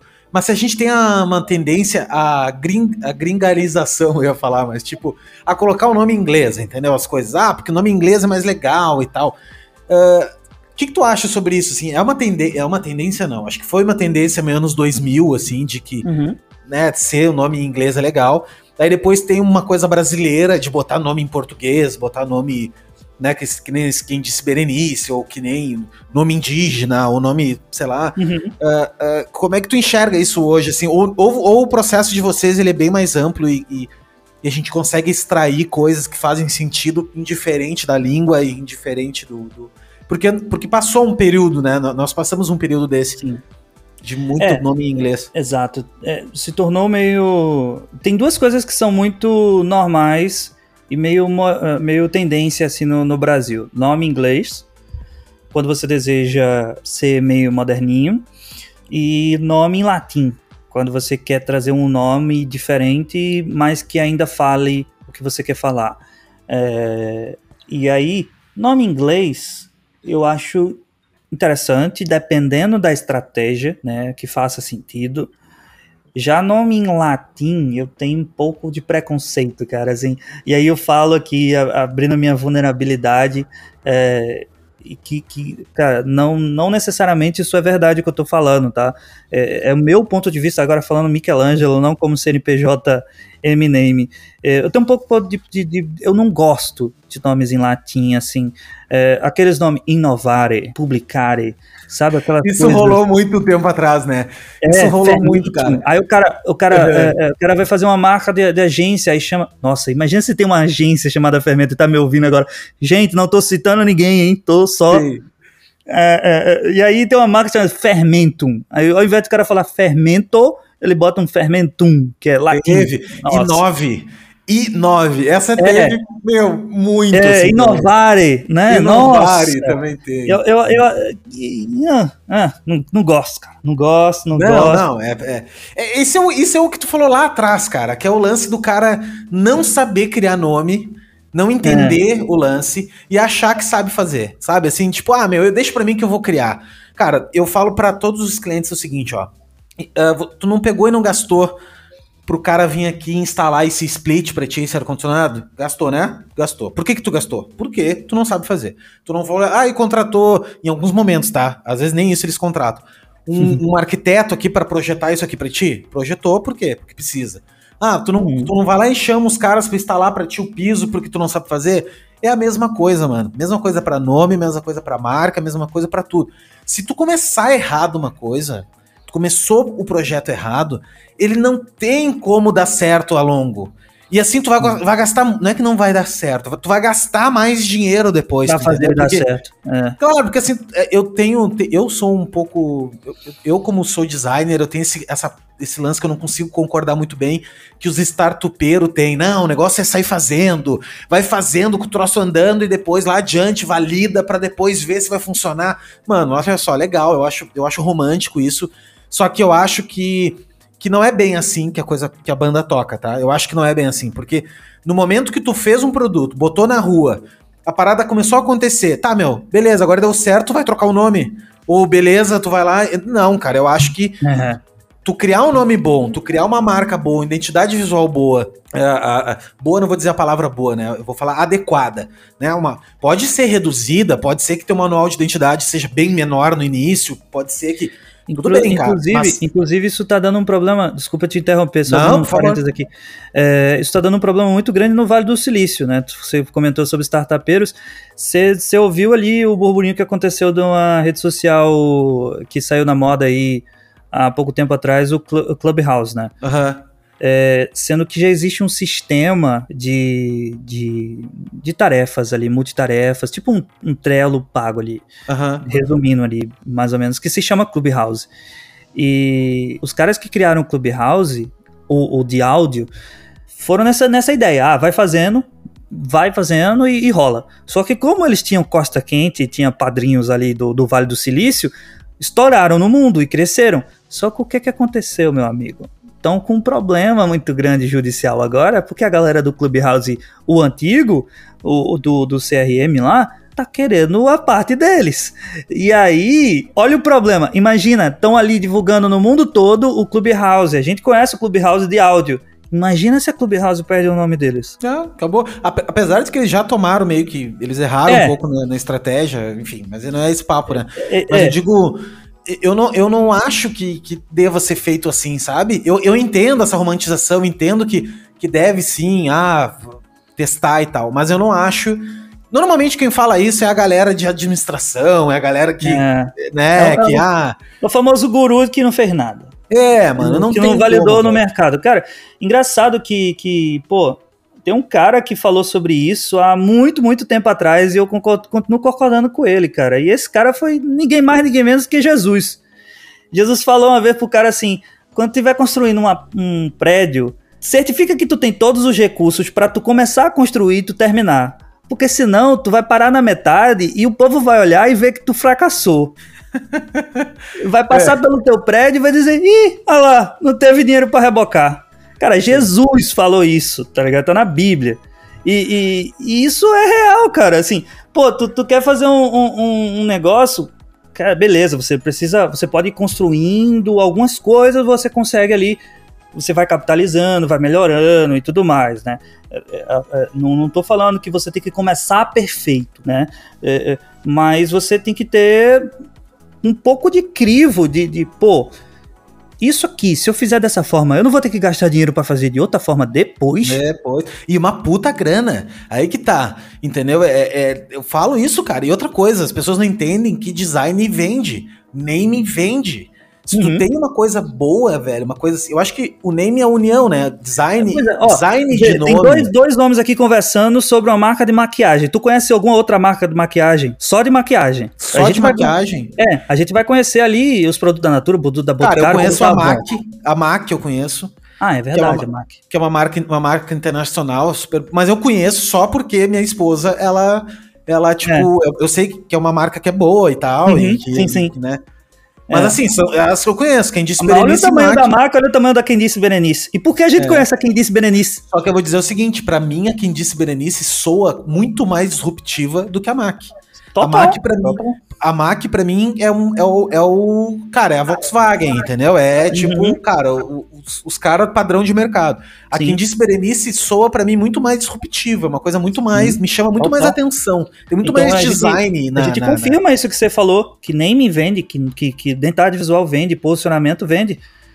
Nós somos aqui dois homens que não consumimos a marca, mas a gente conhece, por quê? Conhece, porque, porque me vende, chamou atenção. É, chamou é, atenção. É, meu, tu sabe que tem uma escola no Rio Grande do Sul chamada Perestroika, que é Sim. uma escola de cursos livres. Eles fazem uh, cursos de tudo conheço. quanto é coisa. E tem uma coisa que eles sempre foram, cara, demais é no nome dos cursos, velho. O nome sei, dos cursos dos caras era incrível, assim, era tipo. Uh, uh, sei lá, tinha projeto não sei o que, uh, tinha outro que era o submarino não sei o que. Os caras tinham Chora PPT, tem um lá que é Chora PPT, uhum. que é tipo, cara, um curso de. Então, assim, o, o, nome, meu, vende muito, cara. O nome Sim. vende muito, sabe? Assim, a, a, o processo de tu criar um nome, ele é fundamental para um negócio, cara. O negócio, o negócio ele se vende sozinho se tu tem um nome bom, né? Se tu tem, e eu falo design aqui, por isso que no início dessa conversa eu, eu por que, que eu tô te trazendo aqui por que, que eu tô trazendo o, o. Enfim, vou trazer as pessoas que não são necessariamente designers. Enfim, tu é designer, até hoje tu tá usando projeto de design para criar nomes, né? Tu poderia usar projeto de design para criar qualquer coisa. Até pão, tu pode uhum. usar projeto de design se quiser. Uh, uh, mas assim, para mostrar, cara, que como tu pensar uma coisa antes, realmente tu projetar uma coisa antes, reduz teu risco muito, muito mais, entendeu? Muito mais. Do que simplesmente tu pegar, vou abrir uma pet shop. Mano, tu fez uma pesquisa, tu, tu entendeu o teu mercado, tu, tu viu se tem demanda para isso que tu quer fazer. Né? Uhum. E daí Sim. a galera aí, os 70% que torram todo o FGTS da vida toda aí, do, do juntou a vida toda um dinheiro para botar tudo fora, porque não contratou um designer para fazer uma marca boa. Às vezes a galera que reclama, ah, porque meu cliente não paga, não quer pagar porque acha caro. Mano, vai da gente convencer o cara, vai da gente levar dados, vai da gente, né? Porque normalmente as pessoas não têm essa cultura mesmo, né? De entender, de entender como, o quanto o design agrega, né? E aí eu te falo novamente do, do porquê que a gente acredita e fomenta tanto a cultura do name no Brasil. Porque aquilo que tu comentou assim, ah, o cara contrata um cara para fazer o ar-condicionado, contrata um arquiteto, contrata isso, aquilo, outro. As pessoas contratam o que elas vão se sentir bem em contratar ou porque elas realmente não entendem nada daquilo. Mas a maioria das vezes é porque elas vão se sentir bem em contratar. Porque quem contrata um projeto de arquitetura para sua, sua loja, para sua empresa, vai fazer questão de dizer para os amigos: não, isso aqui eu contratei uma, uma equipe de arquitetura para fazer isso aqui, é muito porque ela, ela acha que isso é muito chique, assim. E, e, e aí a gente fomenta, a gente deseja fomentar a cultura do naming para que cresça é, essa cultura do name e as pessoas, as empresas, as, os clientes comecem a valorizar o name, dizer assim, pô, é mais, mais legal, é mais bacana, é muito mais rico para minha marca Tirando os benefícios de fato que a, a nomeação traz, mas uh, voltando ali a aspectos pessoais, muito mais bacana eu dizer, não, eu contratei um escritório que desenvolveu meu nome, baseado em pesquisa, baseado em viabilidade, muito mais interessante isso. E, e às vezes, a maioria dos clientes nem sabem que existe uma empresa que é focada em desenvolver nomes para empresas.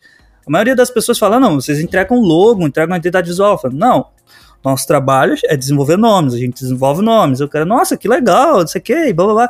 E aí a gente vai ganhando o cliente. E aí a gente busca fomentar essa cultura para que exista mais profissionais, para que exista mais pessoas falando sobre isso, mais gente é, se posicionando. Porque hoje você vai encontrar pessoas falando sobre name, a maioria fala assim, ah, o que é name? E aí toda vez, por exemplo, na nossa própria conversa, o debate sobre name ele ainda é tão imaturo no nosso, na nossa cultura que eu tive que responder ali, o, pô, o que é name, o que o name faz. Isso já deveria estar muito claro na cabeça das pessoas, porque ninguém se questiona o que é um logo, porque isso foi construído com o passar do tempo.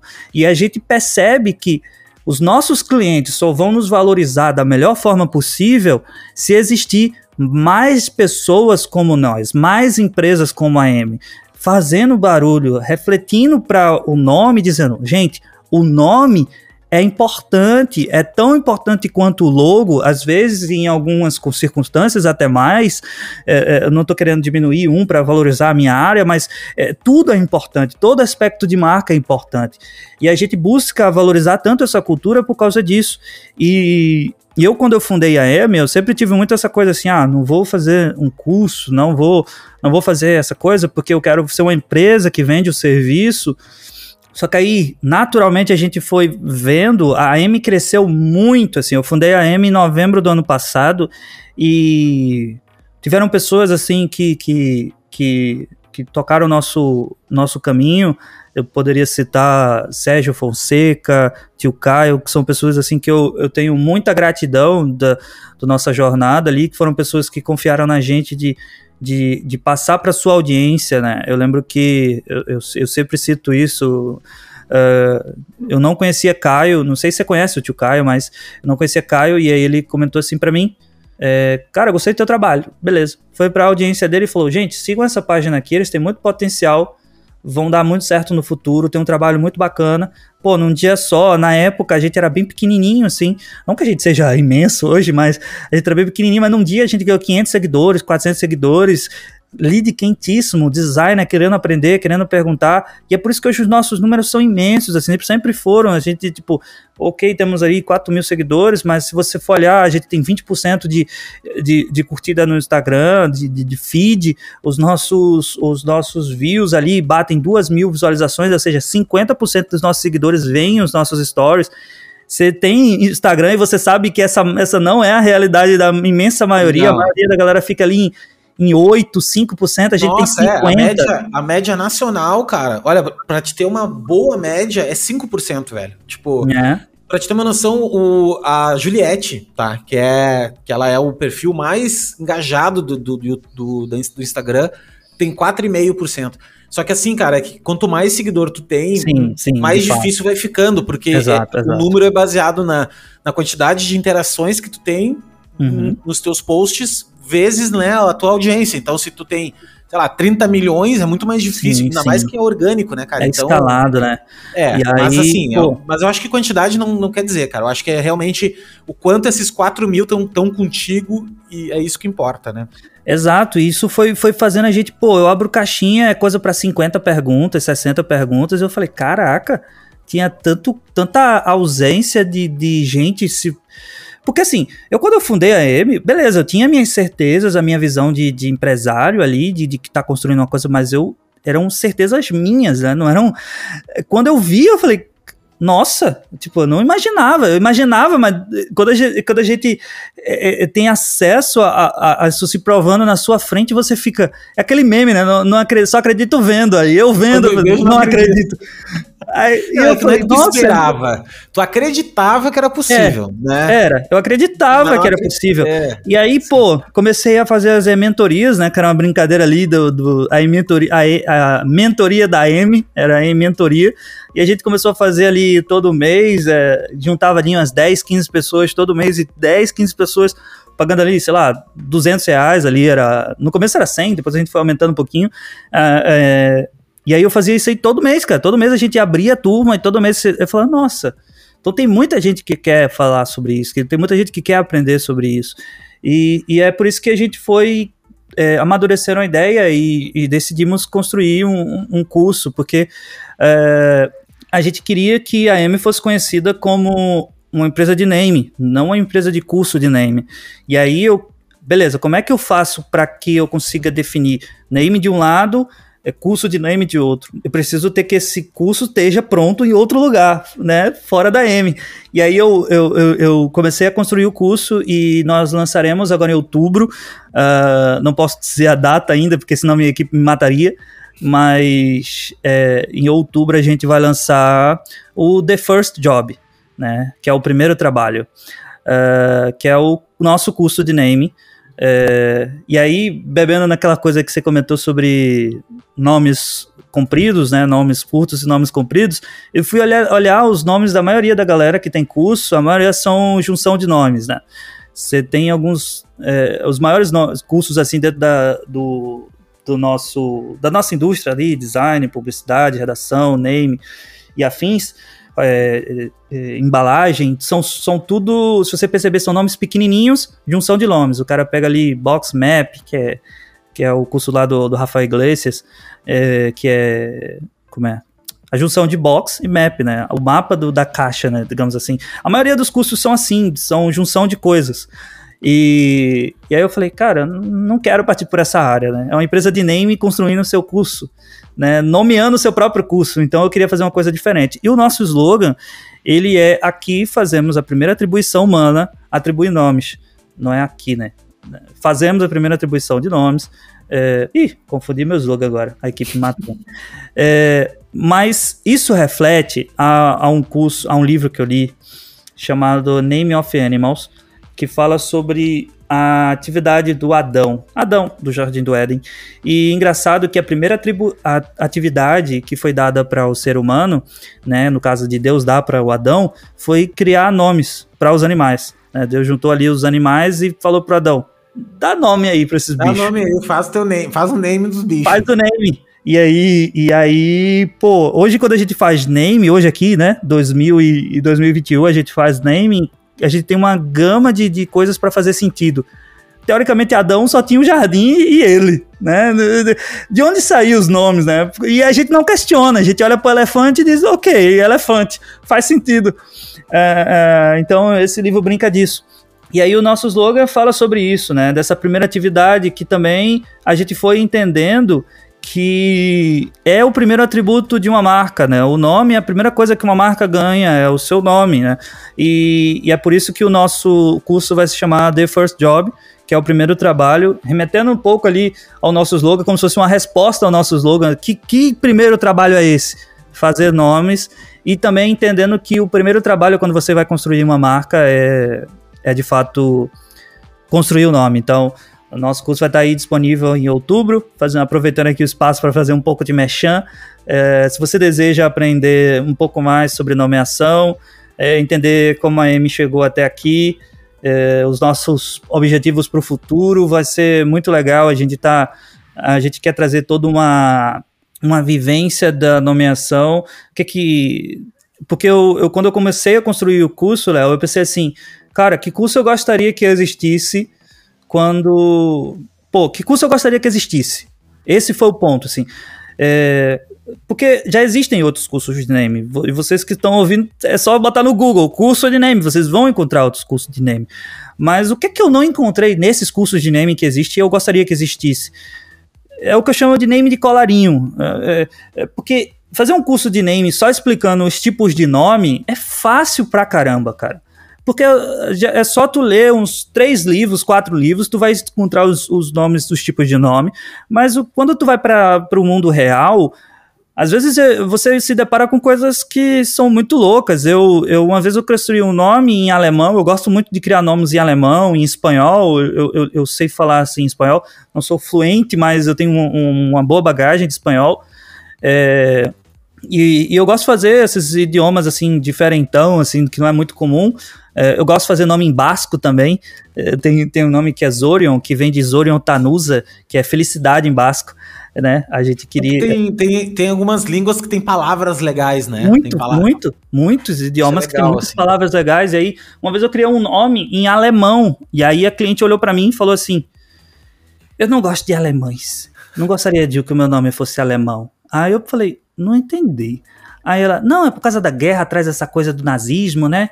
Aí eu falei, ah, ok, tudo bem. Coitados alemão, basta, por causa do Hitler são taxados até É, hoje, cara, né? e aí, onde é que tu, isso te, se encontra num livro, assim? Não crie nomes em alemão, porque tem pessoas que vão eh, achar que vai remeter a nazismo e essas paradas. Então é isso que eu chamo de name de colarinho, é um name que não foi disposto à realidade do mercado. E tem, tem muitas coisas que tu precisa saber quando, quando o cliente faz uma coisa, quando o cliente não é educado para o teu conceito, é, quando é, não é educado para estar disponível de fato com o coração aberto para uma indústria, para um, um para um processo profissional de nomeação. E a gente vai fazer uma coisa que, tipo, eu não vejo muito em, em, em cursos, né? É, eu vou, eu tô montando um, um vlog, vai ter dentro do curso, porque todo curso tem aquele seu projeto lá. Né? Ou você mostra um projeto que já existiu, ou você propõe um projeto para o curso, para explicar o seu tudo que você explicou da forma prática. A gente vai fazer de uma forma diferente.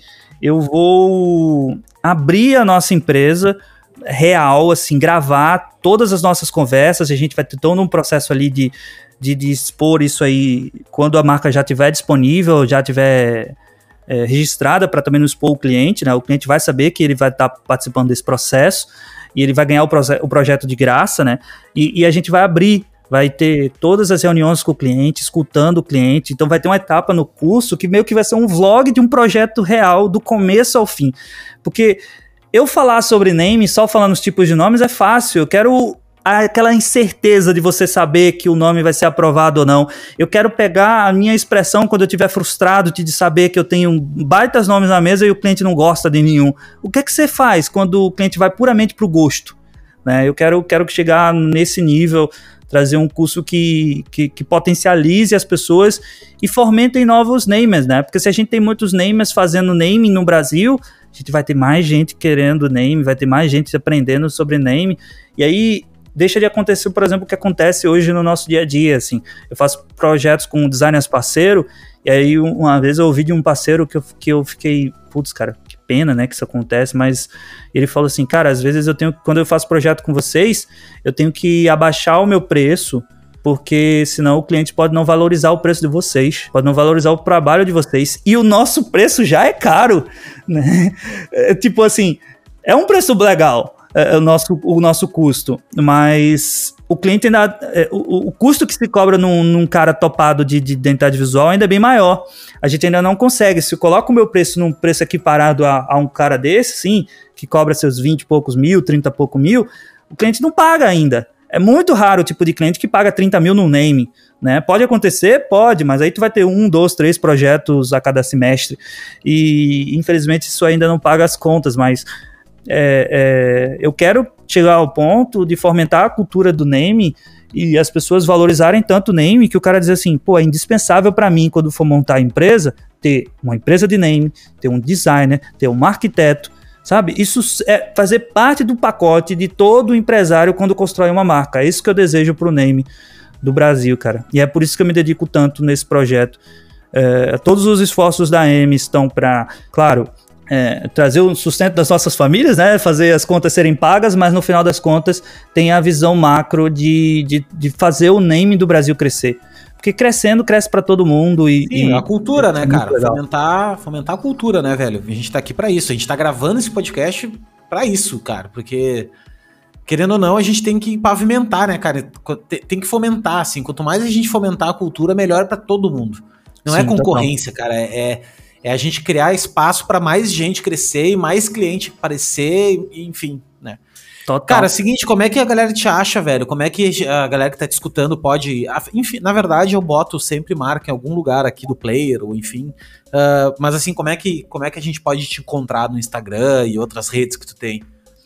Uh, o nosso Instagram é mname, né? Se você botar lá M por extenso. É M-E-M-E, é, né? É, isso. Uh, aqui no Recife a gente falaria E-M-E. E-M-E. Não, é, tá certo. Não, eu sei, é por causa do, do E e do E. A diferença do, do, do sotaque. Uh, nosso Instagram, né? Hoje é o nosso principal ativo de, de, de relacionamento com os nossos clientes, nosso principal ativo de, de, de interação, né? Ou pode encontrar também nosso site, mname.com. Uh, eu estou construindo agora um perfil no Medium, onde a gente vai começar a colocar alguns, algumas matérias que eu quero. Há pouco eu lancei uma caixinha de pergunta pedindo para as pessoas, porque a gente está construindo um, um infográfico sobre o mercado de naming no Brasil. Saber onde estão os namers, quanto eles cobram. É, é, claro que a gente não vai expor o valor de cada uma pessoa, mas a, a média nacional de, geral, um né? naming, é, é, como é que tá, qual é a percepção nacional da, do mercado de naming para validar, para dizer, gente, olha, presta atenção, esse, esse mercado movimenta muito dinheiro todo ano. E, e movimenta para nós, com certeza movimenta para muito de gente também. Então, é, é, a gente está começando a, a, a, fazer essas frentes, né? Então, no Medium vai ter muito conteúdo ali é, infográfico é, para fomentar, para continuar fomentando essa cultura, porque, cara, se existe essa ausência de, de referenciais de name no Brasil, a gente está pagando o preço para, com muita humildade, no futuro ser essa referência, né? ser essa porta-voz é, de, de que nos torne é, é, é porta-voz da, da, categoria, né? Porque as pessoas reconheçam em nós ali, é, pô, esses pessoal, isso aí, pavimentaram a, a estrada para muita de gente que vai vir para após. É, deixar um legado, né, cara? Isso é o importante. Sim. Michelangelo, obrigado pelo teu, pelo teu tempo, velho, pela essa aula que tu deu pra gente aí, cara, que realmente tem muita coisa que eu tinha na cabeça que, pô, tu me fez realmente pensar diferente, assim, sabe? Da, da, até de. Isso que é importante, toda vez que a gente fala, né, cara, e se escuta também, fica mais forte pra gente, né? O poder que as coisas que a gente tem. E para mim a questão do nome, eu já tinha muito cuidado com isso e eu tinha já, já tinha para mim o quão valor tem isso. Só que te ouvindo falar e, e, me deu mais certeza disso ainda, é muito bom, né? É muito bom saber que, que o que a gente pensa tá certo, né? Tem, tem muitos lados que estão que certo.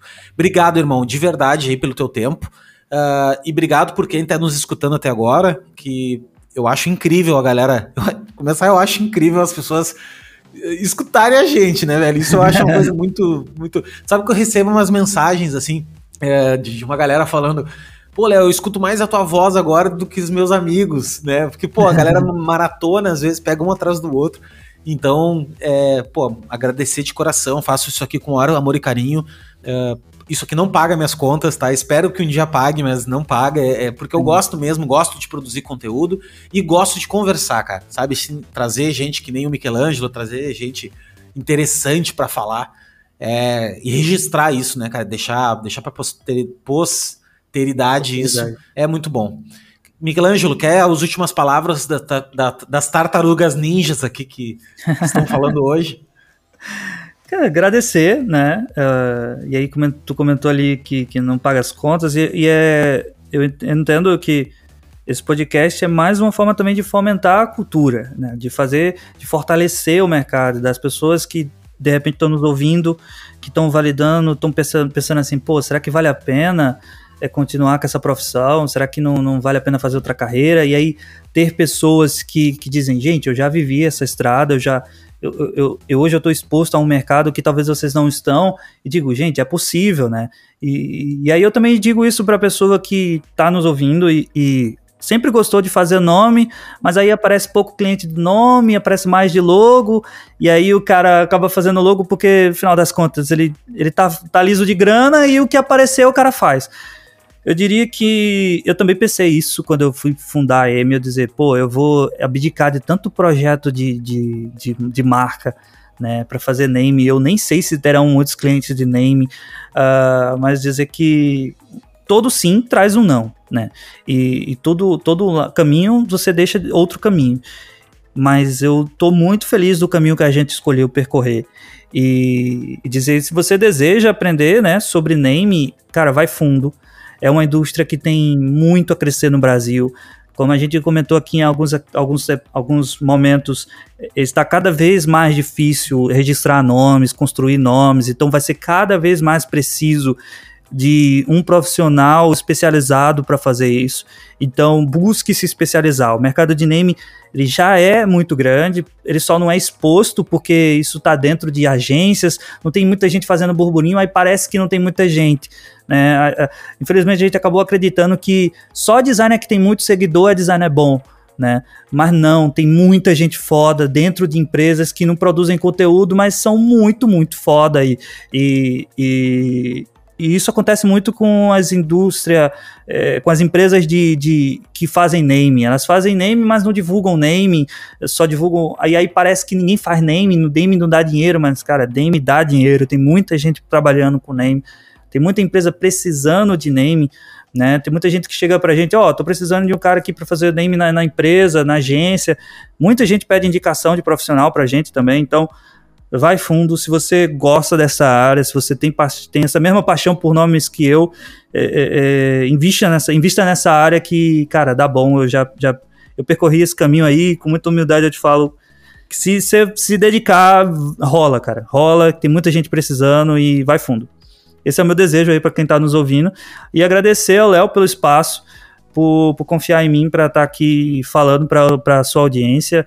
É, e também por trazer alguém de naming para falar sobre, né? É, eu vejo aí os, os maiores cursos de identidade visual e eu, bom, às vezes eu tenho acesso a um aqui, outro ali, e você vê ali, pô, eu, eu fiquei assim muito pensativo que um dos maiores cursos de identidade visual do Brasil, assim, coisa para abrir turma de, de duas mil pessoas e cada três e três meses, a pessoa não cita a palavra name em nenhum momento do curso, né? Mano, deixa eu te contar então uma história, então, tá? Eu tenho um curso chamado. Eu. Só pra encerrar, porque senão a gente vai ficar três horas aqui. Eu, eu gosto de falar. Tá? A gente tava se despedindo aqui. É, Pessoal, não, fica isso... mais. Cara, isso é uma característica do podcast que eu fico me despedindo. Uh, olha, é uma piada interna já. É o seguinte, cara, é, eu fiz um curso, eu, eu quando comecei com essa parada de fazer curso, ah, quero fazer um curso e tal, eu uhum. inventei o Afiando Machado. Eu, para nome, uhum. eu adoro nome assim, que tem alguma coisa. Então, tipo, Fala Colega, Afiando Machado. Eu uhum. gosto de nome que, que tem uma, uma pegada brasileira, assim, tipo, que quem disse Berenice, né? Sim. E, e eu comecei a fazer o curso, cara, sem nenhum conhecimento uh, de, de, dar um curso, nunca tinha dado nada. Trabalho com uhum. criação há 20 anos, mas eu nunca ensinei nada, né, nesse sentido. Então o processo foi muito árduo. Eu, eu tô nesse caminho agora, assim, tá, gente? Eu não, é, cara, é um nunca fiz um árduo, curso. assim. O primeiro curso que eu tô fazendo tá legal, mas eu acho que vai melhorar depois. Não, melhora, melhora. Mas assim, eu comecei a fazer o curso e era um curso de design. Então era uma coisa Uhum. muito genérica. Cara, eu comecei a ir e, e, e- e chegou um ponto do curso que eu, que eu me dei conta que era o seguinte: cara, eu vou fazer um troço que vai ser a criação de uma marca, desde o, desde o nome dela até a campanha de lançamento no, no, no- no Instagram. E foi do. Assim, não terminei, obviamente, porque eu fiquei embranhado no meio do, do, do curso, mas daí tu tava falando agora de, da importância do nome. E dentro desse meu curso, eu até te mando as aulas, eu tenho 27 aulas gravadas desse curso. Cara, eu, eu caí dentro do nome. Chegou um ponto que eu tô com duas aulas de naming, velho. Que eu fui criei um painel semântico que eu explico os tipos de nome. E não sou um especialista nisso. Eu, eu realmente, realmente eu sou um cara que sou generalista, tá? Eu sou um cara que tenho vários skills, mas direção de arte pra mim é meu grande profundidade. Eu sou um cara que gosto muito de direção de arte e, Uhum. e sei que tem uma- uma- um bom talento pra direção de arte, mas assim percorro percorro outros caminhos também, né? De edição, de, de enfim, outras coisas. E, e, cara, e fiz, cara. Daí eu tenho um nome, criei um nome, é um café, é um projeto de um café. Criei um nome do café, ah, vi que tá, tá disponível para registro. Então, assim, só, só queria te contar isso, porque tu falou que, cara, realmente as, as marcas, ah, os, os cursos não não dão isso. Eu tenho um curso que agora tô terminando a versão 2.0, que chama-se Bem Pago, que é um Uhum. curso de prospecção, precificação, ah, como cobrar pelo um trabalho criativo, como, como a gente prospecta cliente, como a gente. Porque a galera ensina design, mas não ensina como conseguir cliente, tá ligado? Tá, É. mas e aí, como é que eu consigo cliente? Eu vi também no mercado um nicho, entendeu? Eu pensei assim, cara, ninguém tá falando de como, de como fazer um contrato, ninguém tá falando de como fazer uma proposta comercial decente, como tu conseguir os primeiros clientes. Né? Então, eu abordei esse ponto, né? Que é um ponto também interessante. Mas assim, era só para fechar o nosso raciocínio e, e, e é isso. Mas, Ah, irmão, legal. obrigado, tá, Michelangelo? Tamo junto. Cara, e vamos fazer mais vezes, tá? Porque eu senti que o papo vai longe e a gente podia fazer umas lives também, podia, enfim, fazer outras coisas. Vai ser legal, vai ser legal, vai ser muito legal. Isso é Tamo muito junto. legal. Brigadão, tá? Brigadão de coração, Cara, obrigado, obrigado por você que novamente. tá escutando. Marca, clica aqui em algum canto aqui desse player que vai estar o- os contatos aí da galera. E vamos embora, tá? Obrigado por Ah, e se, se você, se você gostou aqui do, do meu conteúdo, assim, de tudo que a gente falou, provavelmente você já foi lá no Instagram procurar aí Eminem. eh, segue a gente e manda um comentário. Ah, vim, vim do podcast, te ouvi no podcast pra saber, né? Boa. Pra, pra Boa, saber boa, assim a galera que, Conheci que no veio Fala do- Colega. Isso aí. isso aí. É, fala, pô, conheci no, no, no podcast, no Fala Colega, então vai ser bem legal saber que você chegou até aqui e saber quem são as pessoas, né? Vai ser, É vai ser bem massa, massa. mano. E uma coisa que eu queria deixar registrado é a direção de arte de vocês é muito legal, velho. Ah, Realmente obrigado. é um acabamento muito bem feito, assim. Tem uma tem uma de uma classe assim muito muito legal. E o nome eu adoro também. Eu acho o nome é, tipo é como é que é o nome daquele nome que tanto faz do lado que tu olha ele ambigrama, É né? palíndromo. Palíndromo. Exatamente. Eu adoro isso, assim. É um nome pequenininho. Que funciona de qualquer jeito, realmente, cara, é muito bom. É, Só o nome de vocês já diz que vocês são bons, né? Isso que eu acho que. Pior se vocês tivessem um nome ruim e quisesse vender É, nome, né? Mas assim, É. cara, a galera vai se amarrar. Quem não conhece, eh, vai te seguir aí e vai curtir muito. tá bom. Feitoria. Valeu, valeu, valeu, gente. Então é isso, gente. Obrigado por escutar até agora e bora pro próximo. Se vemos na, na sequência. Abraço.